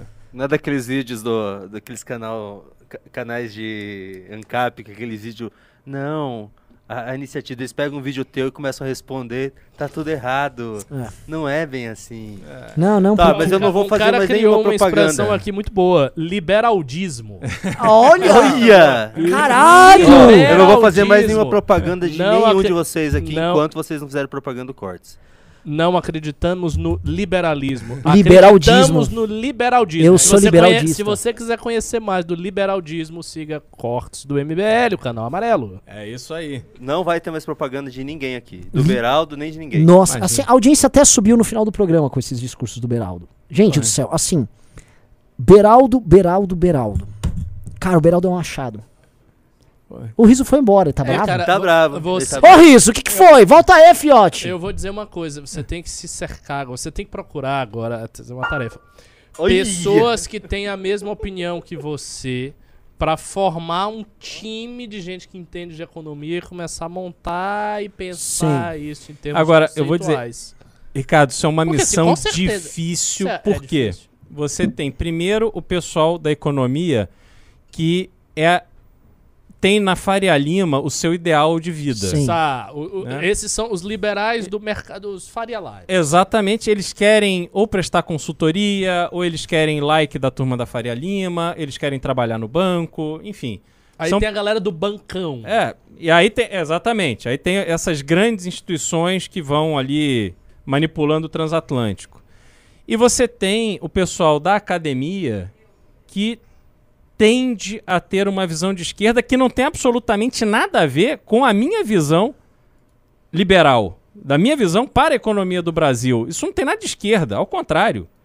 Só que é uma visão em que você consegue colocar a economia para andar respeitando a realidade do Brasil hoje, do povo brasileiro. Não adianta a gente ignorar isso. Não adianta você querer fazer uma política econômica ignorando a existência. Pô, tem gente morando na rua, tem gente que tá muito fodida, tem gente que tá pô, passando necessidade porque simplesmente o Brasil não permite que você evolua, que você dê emprego, que você consiga fortalecer a base econômica para que essas pessoas voltem a ser inseridas na atividade econômica, no mercado de trabalho. Então, não é uma missão fácil encontrar essas Ou pessoas. seja, em resumo, novamente, como parece ser do destino do MBL, nós estamos isolados, é isso. Sim. Ó, aí já se manifestou uma moça aqui que será a nossa querida professora do segundo ano de ciência política, a Lorena, e que vai ter uma missão, já foi imbuída de uma missão importantíssima pra gente, já falei com ela. Ela vai organizar os técnicos lá em Brasília, que tem vários técnicos que gostam do MBL, que tem uma visão próxima do que a gente faz, vai organizar essas pessoas e a gente vai transformar isso em conhecimento em uma revista a sair a partir de agosto, não é isso? Não é isso? Mas tá confirmado, confirmado? Ó, louco. Maravilhoso. Ó, acabou. Nossa, nossos problemas estruturais ao começando vivo. a se É, resolver, Ricardo. eu tô aqui pra isso, pô. Meu Deus do céu. Ó. Meu Deus do céu. Vamos começar a resolver essa porra a partir desse ano. Pra ver se daqui a dois anos, quatro Uhum. anos, a gente tem um programa todo redondo, Só com que- bases no Brasil inteiro. Enfim, a gente tem que Só fazer que nada isso. disso vai andar se não tiver um tempero bisotista. tipo assim, vamos botar essa Zong pra fora? Uhum. Bora. Agora a gente tem que ter poder pra isso, né? Tem, tem não, tem que chegar ao poder. Sim. Porque assim, lembra aquele caso que você contou da Total? Sim, exatamente. O no caso Amapá. do Amapá. Que o Brasil não pode explorar petróleo no próprio país porque vem uma ONG de fora e fica lá Greenpeace. patrolando junto com o Sarneyzinho. É. É, tem que derrubar tudo. Você tem que Os caras têm que sair daqui. Tocar essa ONG pra, pra fora, daqui. lógico, evidente. Uhum. Isso é um troço, isso é um troço ah, óbvio. É, E aí o, o patriota, Jair Bolsonaro, cadê? Ah, isso. Tá fazendo nada. Nada. Tá fazendo live lá. É porque lá o governador é do PDT, então que se for do Amapá. É isso. Vamos ver, mas se bem que agora deve ter algum jornalista, deve ter visto. O Intercept MBL propõe expulsar Greenpeace do país. Maravilhoso. Isso aí vai ser 90% Pô, essa ban- de não, apoio. eles não vão dar essa oportunidade Né? pra gente. Quem, quem, quem de Greenpeace? Vamos ler os pingos, né? Tá muito uma tarde, pessoal. Pessoal, Mas gente... pera aí, não, não.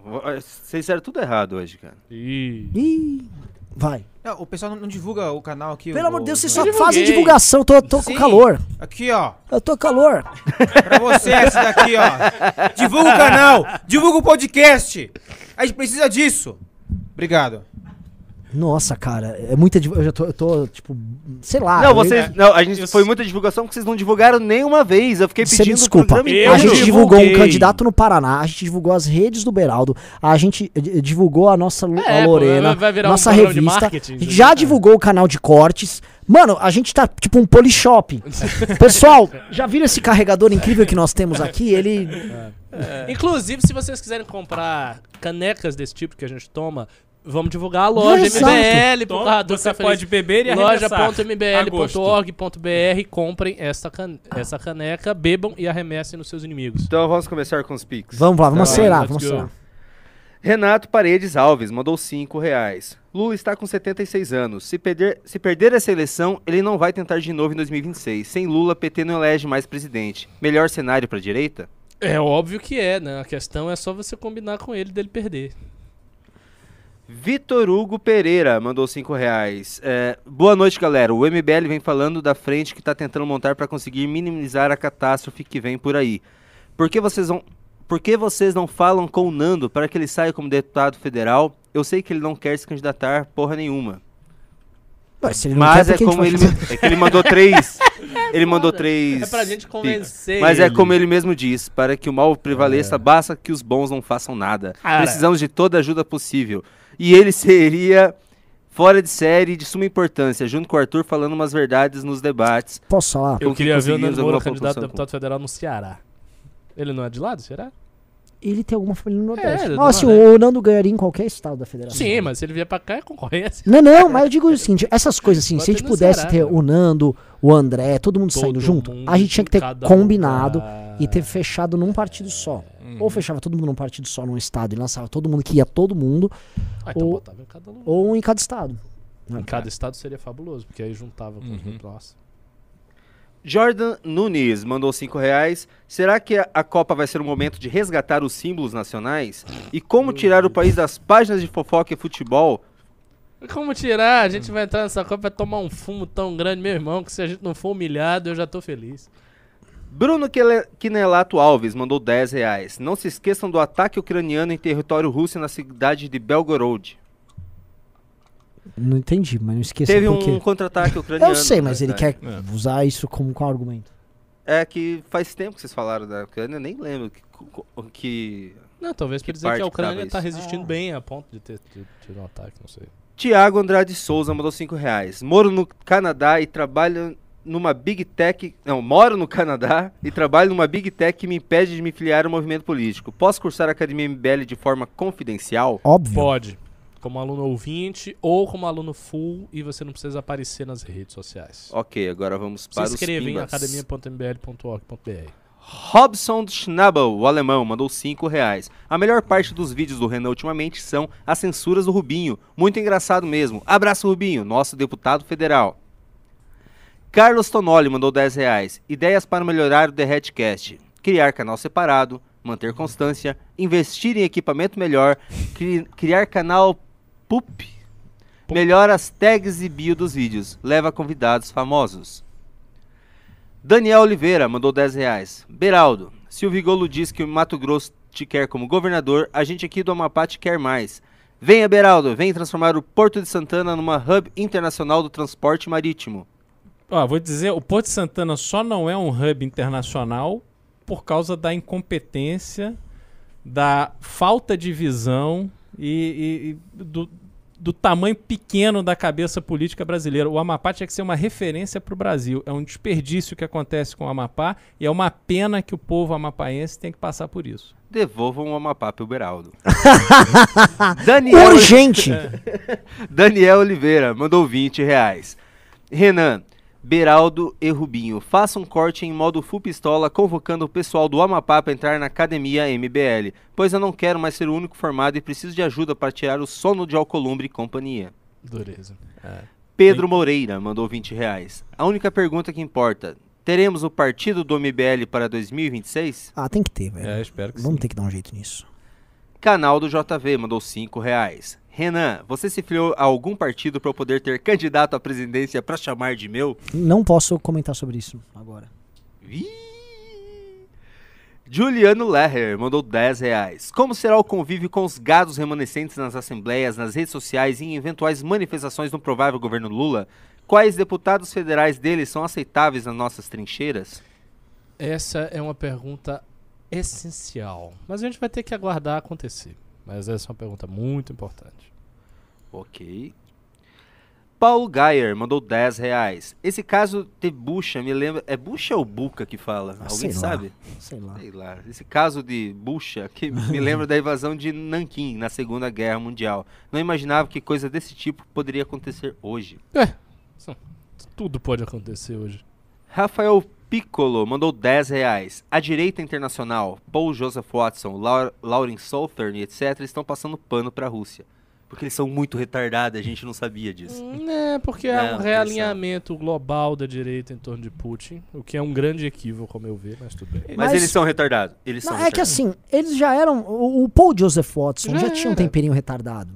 É. Entendeu? Mas, mas não é questão de burrice. Mas tem, tem um tom de protesto também em lado. relação ao Biden. Não é só. Né, assim, não- É, não, é, é- não é exatamente um amor pelo Putin. Ou... É isso. É, é- é na realidade. Esses caras concebem o Partido Democrata como um inimigo muito maior do que a Rússia. Uhum, exato. Basicamente, eles estão realinhando-se em torno disso. E a direita europeia vai muito mais além disso aí. A Mas estão verdade- apanhando a é, realidade internamente. é- claro. Não, não, eu mas Lógico. dentro da própria militância étnica deles lá. Claro. Porque parte do discurso russo é o do pan-eslavismo. É. E aí cê- o, o- o. Putin financiou também movimentos lá, german, germanófilos na Alemanha. O cara, "Ó, mas calma aí também, né? O cara é um eslavo. É óbvio, né? Aí eles têm a tre... Eles, calma aí, porra. Então é, é, Agora, não o- tá fácil. é, isso que os digo. Estados Unidos precisa eleger um presidente republicano equilibrado na próxima É eleição. Trump, cara. Ou é Trump ou não é ninguém. Eu Mas o problema é que, assim, Não eles lançaram alguns vai. candidatos é, equilibrados, eles sempre perdem.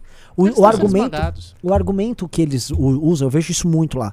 É, não, não, a gente soltou o Mitt Romney. Era um cara bacana, tratou o Obama Ah, super mas- bem. mas ruim como candidato. O Ron DeSantis, governador da Flórida, é um bom candidato. Eu acho que esse é um candidato competitivo é, que conseguirá apaziguar as coisas. Essa é a minha leitura. Difícil. Se o Trump, não, eu não acho que ele topa mais Acho uma que o eleição Trump com a vai idade. Atropelar. Não sei não. Devolvam um partido Atropelar, republicano veja pro bem, no Partido Republicano. no Não, precisam devolver o Partido Republicano. Devolvam um partido republicano pro Beraldo já. Manizanon mandou 27,90. Só há uma saída para a terceira via. Hashtag Presidente Renan. Hashtag Beraldo Ministro da Fazenda. Avante MBL. Hashtag Bora. Bisoto Vice, né? Olavo Mendes mandou 20 reais. A Rússia está claramente errada, mas esperar ocidentali- ocidentalismo deles é inocência. É necessário dar um caminho de saída não humilhante para que eles não dobrem a aposta. Rafael dos Santos Ponte Gebert mandou 27,90. Tenho um amigo russo e me apavorei dele dizendo que essas regiões são do Império Russo e Ó. que eles estão libertando a Ucrânia. Pois é, é isso aí. Peraí que eu agora eu me perdi aqui. São as velhas guerras de libertação. Muitas guerras dessas já foram feitas. Robson do Schnabel, o alemão, mandou 10 reais. Estão usando outra arma nova nessa guerra. Os drones são muito pequenos para sistemas antiaéreos. Existem até mini drones que os soldados levam na mochila para ver ruas adiante. A guerra mudou muito.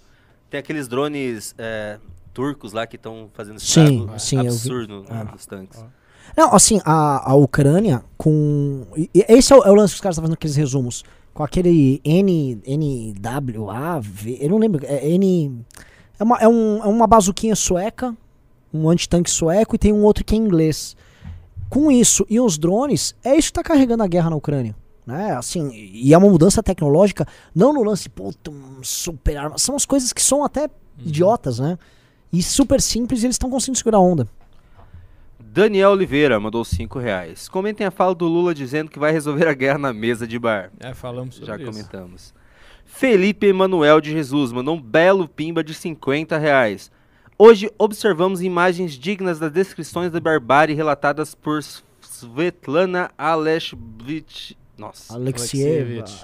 É, e Vassili Grossman em A Guerra Não Tem Rosto de Mulher e A Estrada, respectivamente. Força à Ucrânia e que a mesma possa resistir à barbárie e à tirania. Belo pimba. É, é essa difícil ler esses nomes aqui, desculpa, gente. Mas, a cara, eu, eu não li do outro cara. Eu li o Fim do Homem Soviético. É um livro alt- altamente. Aliás, é um livro bom pra recomendar pra quem fica com. com vamos dizer assim, com nostalgias. Nostalgias né? que não Cê- viveu. É, de algo que você não tem a menor ideia. Aí você lê aquilo e você fala: Meu irmão. Meu Brasilzinho era tão bom, viu? Calorzinho aqui, tinha uns problemas, mas tá tudo bem, viu? A gente segurava. Pelo amor de Deus, velho. Que horror aquilo lá. Anderley Você leu Pastrello. o livro Gulag, da Eu- Anne Applebaum? Não. Também não li o Arquipélago Gulag, que é outro que fala Cara, que é se você obrigatório. quiser esse livro Gulag, eu te empresto. Me empresta. Você vai chorar. O livro é aterrador. Aterrador. Não. E assim, é documental. Ela ganhou o Pulitzer com ele. Anderley Pastrello mandou 20 reais. Estados Unidos cometeram dois erros geopolíticos sérios. Não fazem um plano Marshall para reconstruir e influenciar o Afeganistão quando este venceu a, a URSS e não se aproximaram da Rússia na era pós-Gorbachev. Faltou humildade. É. Genérico da Silva mandou dois reais e mandou o tour. Valeu pelos dois reais. Lucas, 20 reais. Beraldo, existe algum motivo para a queda do dólar? O gado fica esfregando isso na cara toda vez que digo que o governo é incompetente, corrupto e inapto. O governo é incompetente, corrupto e inapto. A queda do dólar tem a ver com uma, um programa de redução de taxa, taxa de juros mal feita, onde o Guedes eh, propagandeou isso, mas isso não se reverteu em diminuição do spread bancário, que é o que importa para a gente quando a gente vai tomar dinheiro emprestado no banco. E agora, diante do caos econômico que se impôs no Brasil, o governo teve que aumentar a taxa de juros quando a taxa de juros nos países lá fora está muito baixa.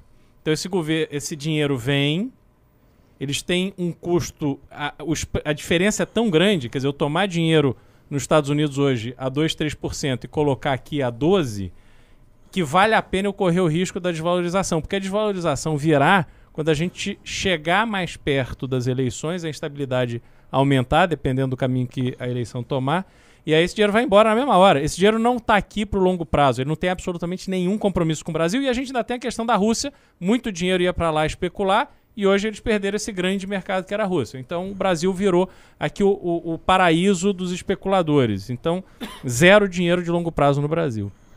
Só avisando, falando em Guedes, tá? Que o, o nome mais cotado para assumir a Petrobras agora é o Caio Paes de Andrade, que foi presidente da Serpro, a empresa de processamento de dados do governo federal, e puxa-saco do Paulo Guedes. É, e aí a gente vê, no começo do governo, o presidente da Petrobras, foi Roberto Castelo Branco, foi nomeado antes do ministro das Minas e Energia. Ou seja, a Petrobras não tinha absolutamente nenhum alinhamento com a estratégia de Minas e Energia. Ela tinha um alinhamento com a estratégia econômica. Uhum. Então, obviamente, ela ia bater recorde de lucro, porque é isso que Paulo Guedes e seus investidores querem com aquela tela de Bloomberg, vocês lembram? né? Então, ele operando ali Petrobras, ganhando dinheiro na Petrobras.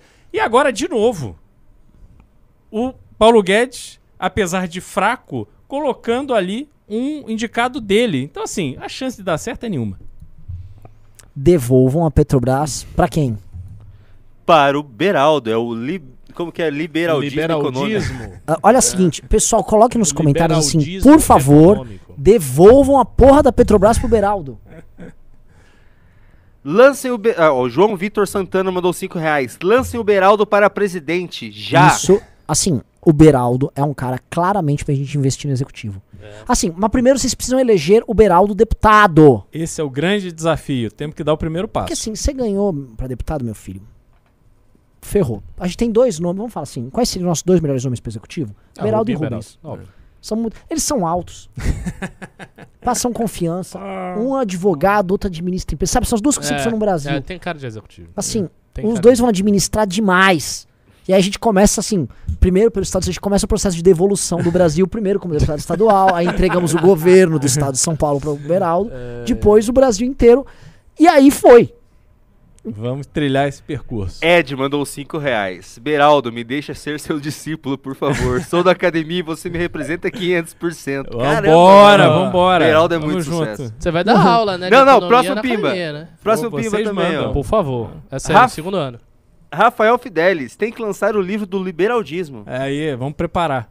Caralho, só fala o liberaldo. Liberaldismo é um, no- é um nome muito Maravilhoso. Muito bom. Liberal, assim, Liberaldismo. Liberaldismo, adorei isso. outra coisa, assim, o pessoal realmente no chat tá pedindo devolva a Petrobras para o Beraldo mesmo. Tá. Vocês acham que o liberaldo Beraldo é gado? receba a Petrobras. Vocês acham que o liberaldo é gado? Liberaldo não é gado, não. O Paulo Guedes estatiza tudo. Liberaldo é privatização. É isso aí.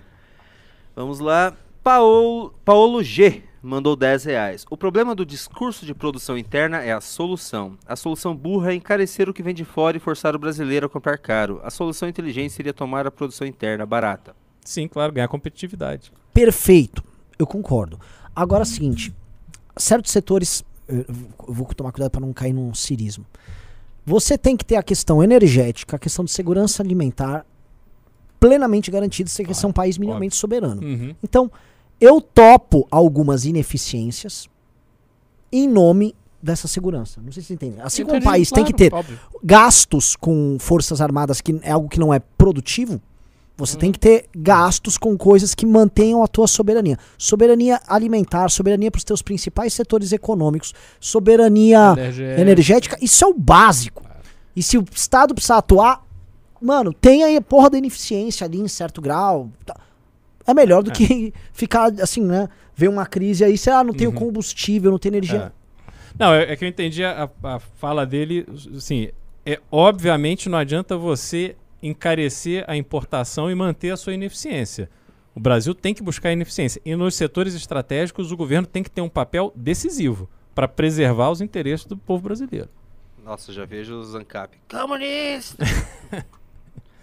Manis Anon mandou Ah, não, a 10,90. pergunta que eu deixo pra eles é: e os Estados Unidos? Eles fazem É, exato. exatamente isso. Exatamente. Os né? Estados Eles Unidos é preservam a socialista. economia liberal. Agora, eles têm um papel ativo nessa Eles questão. são socialistas. São, eles são. É, tô Ah, mas brincando, cara- Ancap, Ancap gosta de governo, gosta de Bolsonaro, todos, velho. É, Ancap, Ancap gosta, gosta Se- de presidente autoritário. Se a velho. definição do cara de capitalismo é a ausência de Estado e só há Estados no mundo, não há capitalismo. É simples. Sim. Não Você viu que os Ancap sumiram um pouco? do Não, eles viraram, eles viraram. viraram totalmente de gado. não, né? não, eles envelheceram, cara, e acabou. Ou eles vão ser candidatos puxando o saco do Bolsonaro. Se- dava um papo que o Paulo Também, Cogos É ia ser não cre- candidato. é que não cresce esses canais gado. Tipo, fica Mas, o, anos e anos mas com o o Paulo mesmo... Cogos é retardado. Ele não. Mas ele é personagem, né? Não, ele, Ele, não, ele, é- ele, é- ele é Ele é retardado? Ele é Ele- atrapalhadinho. ele- Ele é ele atrapalhadinho. Manizanão mandou 10,90. MBL, Movimento Beraldo Livre. Aê, mano. Laís. Borges mandou 5 reais. Renan, vai ser candidato à presidência esse ano? Dá, tem, a gente tem convites, enfim. eh, vamos deixar isso para os próximos programas. Matheus Graciano mandou 20 reais. O pequeno e médio empreendedor do varejo já perdendo espaço para as- os grandes varejistas do Brasil. Agora estão sendo massacrados por empresas tipo Shopee. Tipo Shopee. Essa questão parece com a do álcool gasolina. Comentando por aí? Ela tá falando do. Ou ele tá falando do. Enfim, É, da importação direta da China, né? É Sem, um sem imposto. esse assunto é complicado, cara. É. Eu não queria entrar a gente nesse assunto. Foi jogada essa discussão com o Kim. Porque, de fato, é uma- um cambalacho que é Uhum. feito. E aí, quem tá reclamando são algumas empresas brasileiras, não que tenham uma produção aqui, mas que querem ter basicamente o monopólio da importação dos produtos da China. Ah, mas eu pago imposto aqui. Nossa, então assim, beleza, nós estamos só falando na questão tributária. A gente não tá Uhum. gerando emprego, emprego pra valer. Sim, exato. O, o velho da van não está gerando assim horrores de emprego importando coisas da Uhum. China. Né? E aí o que a gente tem é assim, uma população que está profundamente empobrecida. E aí ela não consegue ter acesso a bens de consumo, ela faz um cambalacho para importar. Como é que eu vou recriminar esse cara? Eu não, po- eu não posso Eu acho que tá certo. É o ambiente econômico da sobrevivência, aí É. vale tudo. Aí assim, cê- ponto de partida, vamos respeitar a lei. A lei é ruim, vamos mudar a lei. Acho Ah, mas que- ninguém tá se mobilizando É. pra mudar a lei, né? Exatamente. difícil, aí é. pronto. Aí não vai ser elegendo o Hélio Negão e Bananinha que a gente vai mudar alguma coisa. Gustavo Orlando mandou 10 reais. Renan, você fez a proposta ao Arthur de que caso ele voltasse, você também se candidataria a algo? Tem um papo aí, mas enfim, não, não gostaria de entrar nesse assunto agora. Renan misterioso hoje. Paolo G mandou 10 reais. A justificativa para a estabilidade do servidor público é impedir que esse sirva a interesses alheios à sua função, como ocorre em pequenas prefeituras em cargos de indicação. Como equilibrar esse ponto? Vou trazer uma Red Pill aqui. Eu posso trazer prefeitos para falar com vocês. As prefeituras basicamente só rodam na mão dos cargos comissionados. E essa é a coisa mais complicada que vocês vão ouvir hoje, porque em grande, grande medida é isso. Especialmente na prefeitura. Você tem cargos, aí especialmente cargos federais, que você tem servidores, que tem servidores de carreira, que tocam determinadas áreas. Beleza.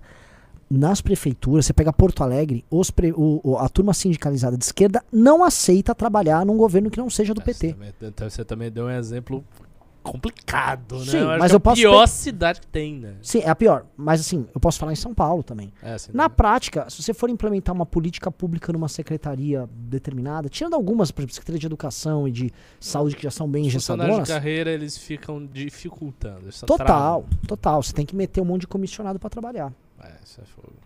entendeu? Senão você não tem capacidade de im- implementar um determinado plano de ação. Devolvam as prefeituras pro Beraldo. Paolo G. Opa, acabei de ler. Nopaê mandou 5 reais. E quanto à gasolina que é legalmente adulterada, eu pago para encher o tanque com gasolina e o frentista coloca gasoálcool. Esse, essa é a principal fraude hoje que o consumidor é submetido. Chega o caminhão de etanol para descarregar no posto, o dono do posto manda descarregar no tanque de gasolina. Aí quando você vai abastecer, como seu carro é flex, você paga o preço da gasolina, mas Vou mais da apanhar álcool. metade é álcool. Hum. Pode continuar? Bom, pelo menos não é, não é. Lembra que antigamente eles botavam. Não, botam também, em, em menor escala hoje, mas tinha metanol, tinha... Sim, era um monte. É. Tinha, tinha um, eu tô esquecendo o nome de um produto que os caras faziam ali, que era, era absurdo botar isso. Uhum. Tô, esqueci, ó, um composto químico ali. Espera aí só um minuto. Mr. Afonso mandou 2 dólares. Valeu, Afonso. Nanda Chie mandou 10,90. Liberaldismo com almeidismo e Renan na Casa Civil. Eu São os- gosto, porque eu não tenho função, eu vou filosofar É. e vocês administram. Isso é maravilhoso. Você faz política, você administra e eu penso, eu escrevo. É São as únicas Eu correntes gosto disso. políticas possíveis no Brasil hoje. Anderley Pastrello mandou 10 reais. Se Renan candidato for, com muito gosto, o eleitor dele seria. Melhor que votar nulo. Pelo menos é. Pelo menos é divertido. Uhum. Matheus Graciano mandou 10 reais. Meu ponto é que o pequeno empreendedor não consegue bater os preços de um magazine. Imagina de uma empresa chinesa. Tendência é só aumentar e acabar o pequeno por não ter como competir com preços. Cara, eu acho que é o que você tá falando. O que tem que ser pensado aqui no Brasil, as pessoas não pensam, é um plano. Você não tem Uhum. plano, pô. Tá, tá, o MBL tem plano de estruturação, o Brasil não tem plano nenhum. Uhum. Deixa aí. Você tem que ter um plano. Existe um Sim. problema que é o quê? Competitividade fortíssima de empresas estrangeiras, chinesas, que estão numa posição muito fortalecida perante o Brasil. O que, que você vai fazer? Você vai pensar nos meios de, daqui a 5, 10 anos, você criar um ambiente competitivo dentro do Brasil que possa disputar com as gigantes do lado de fora. Uhum. Isso é uma coisa tipo, óbvia a fazer. Isso, isso- isso é fórmula mais básica do mundo. Tiago de Andrade Souza. Ô, pausa, pausa. O, o, o, o realmente, eu achei que era zoeira. Realmente o Lula falou que ia chamar o Putin, o Biden e o Zelensky pra uma mesa de bar e ia resolver. e aí ele falou: a quem interessa essa guerra? A razão dessa guerra, por tudo que eu compreendo, É falta que de eu leio, cachaça. que eu escuto, seria resolvido aqui no Brasil numa mesa tomando cerveja. É, isso Cara, esse porra. cara é um imbecil, cara. Esse cara é um merda, né, velho? É, mas assim, ele tá é- falando isso pro público dele que... É, Tá falando Não, papinho. o PT tá a favor do, do- Da do Rússia, Putin. é É lógico. óbvio, né? Ele fica com esse papo furado. Não, se fosse a favor da Rússia, ele teria dito que era bebendo vodka, mas bebendo cerveja... Nossa, cerveja de milho, que É. tradição. Tiago de Andrade Souza mandou 5 reais. Vamos- já- Esse, Vamos terminar o programa? Não, eu vou ler todos os pimbas que as pessoas mandaram dinheiro. Você vai ficar sentado aí até responder tudo. Revolta da produção, é isso Esse aí. trio é incrível, mas cadê o Arthur? Nunca achei os áudios dignos de qualquer relevância diante dos feitos do Arthur. Volte logo, macho! É Correto. isso aí. Pois é. Bom, eu vou falar, eu vi o Arthur hoje, tá? Opa, como é que ele tá? Muita gente viu. Tá Cara, vivo? catabolizou um pouco, perdeu um pouco de massa muscular, Ixi. Mas Tá ele tá, tá, tá, tá na bad, mas tá combativo. Legal. Boa, boa notícia. Euler Gian- Gianchini mandou 50 reais no Pix. Valeu, Euler. Beraldo Presidente. Puta que pariu, é isso que eu gosto de ver. Sem fala mansa e dedo na ferida. Vambora. Gente, o liberaldismo é a única possibilidade do Brasil. Um cara, o Rogep mandou aqui nos comentários algo perfeito. É, eu queria ser um sequestrador pra sequestrar o Brasil e entregar pro, pro Beraldo. Não, mas tem uma corrente ideológica também que tá correndo forte aqui no MBL, que é o gutismo cultural. Não, o gutismo, o- assim, Guto no Ministério da Cultura, fácil. Fácil, Fácil, fácil. fácil, fácil.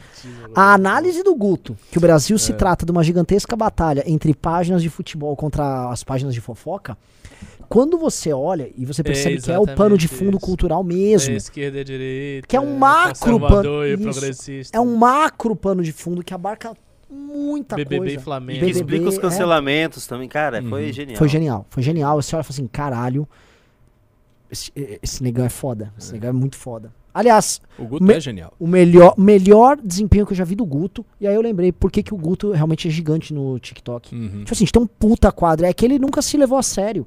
Assim, sabe? Ele tá, e outra coisa, ele tava bonitão. Uhum. Pelo amor de Deus. tipo Cara assim, de deputado. Cara de deputado. É. Pelo, ah, tenta imaginar aquela lespe com você, Guto, Renato e Amanda. Pelo amor de Deus. Pelo amor, pelo amor de Deus. É. Pelo amor de Deus. Só na obstrução ali. Nossa.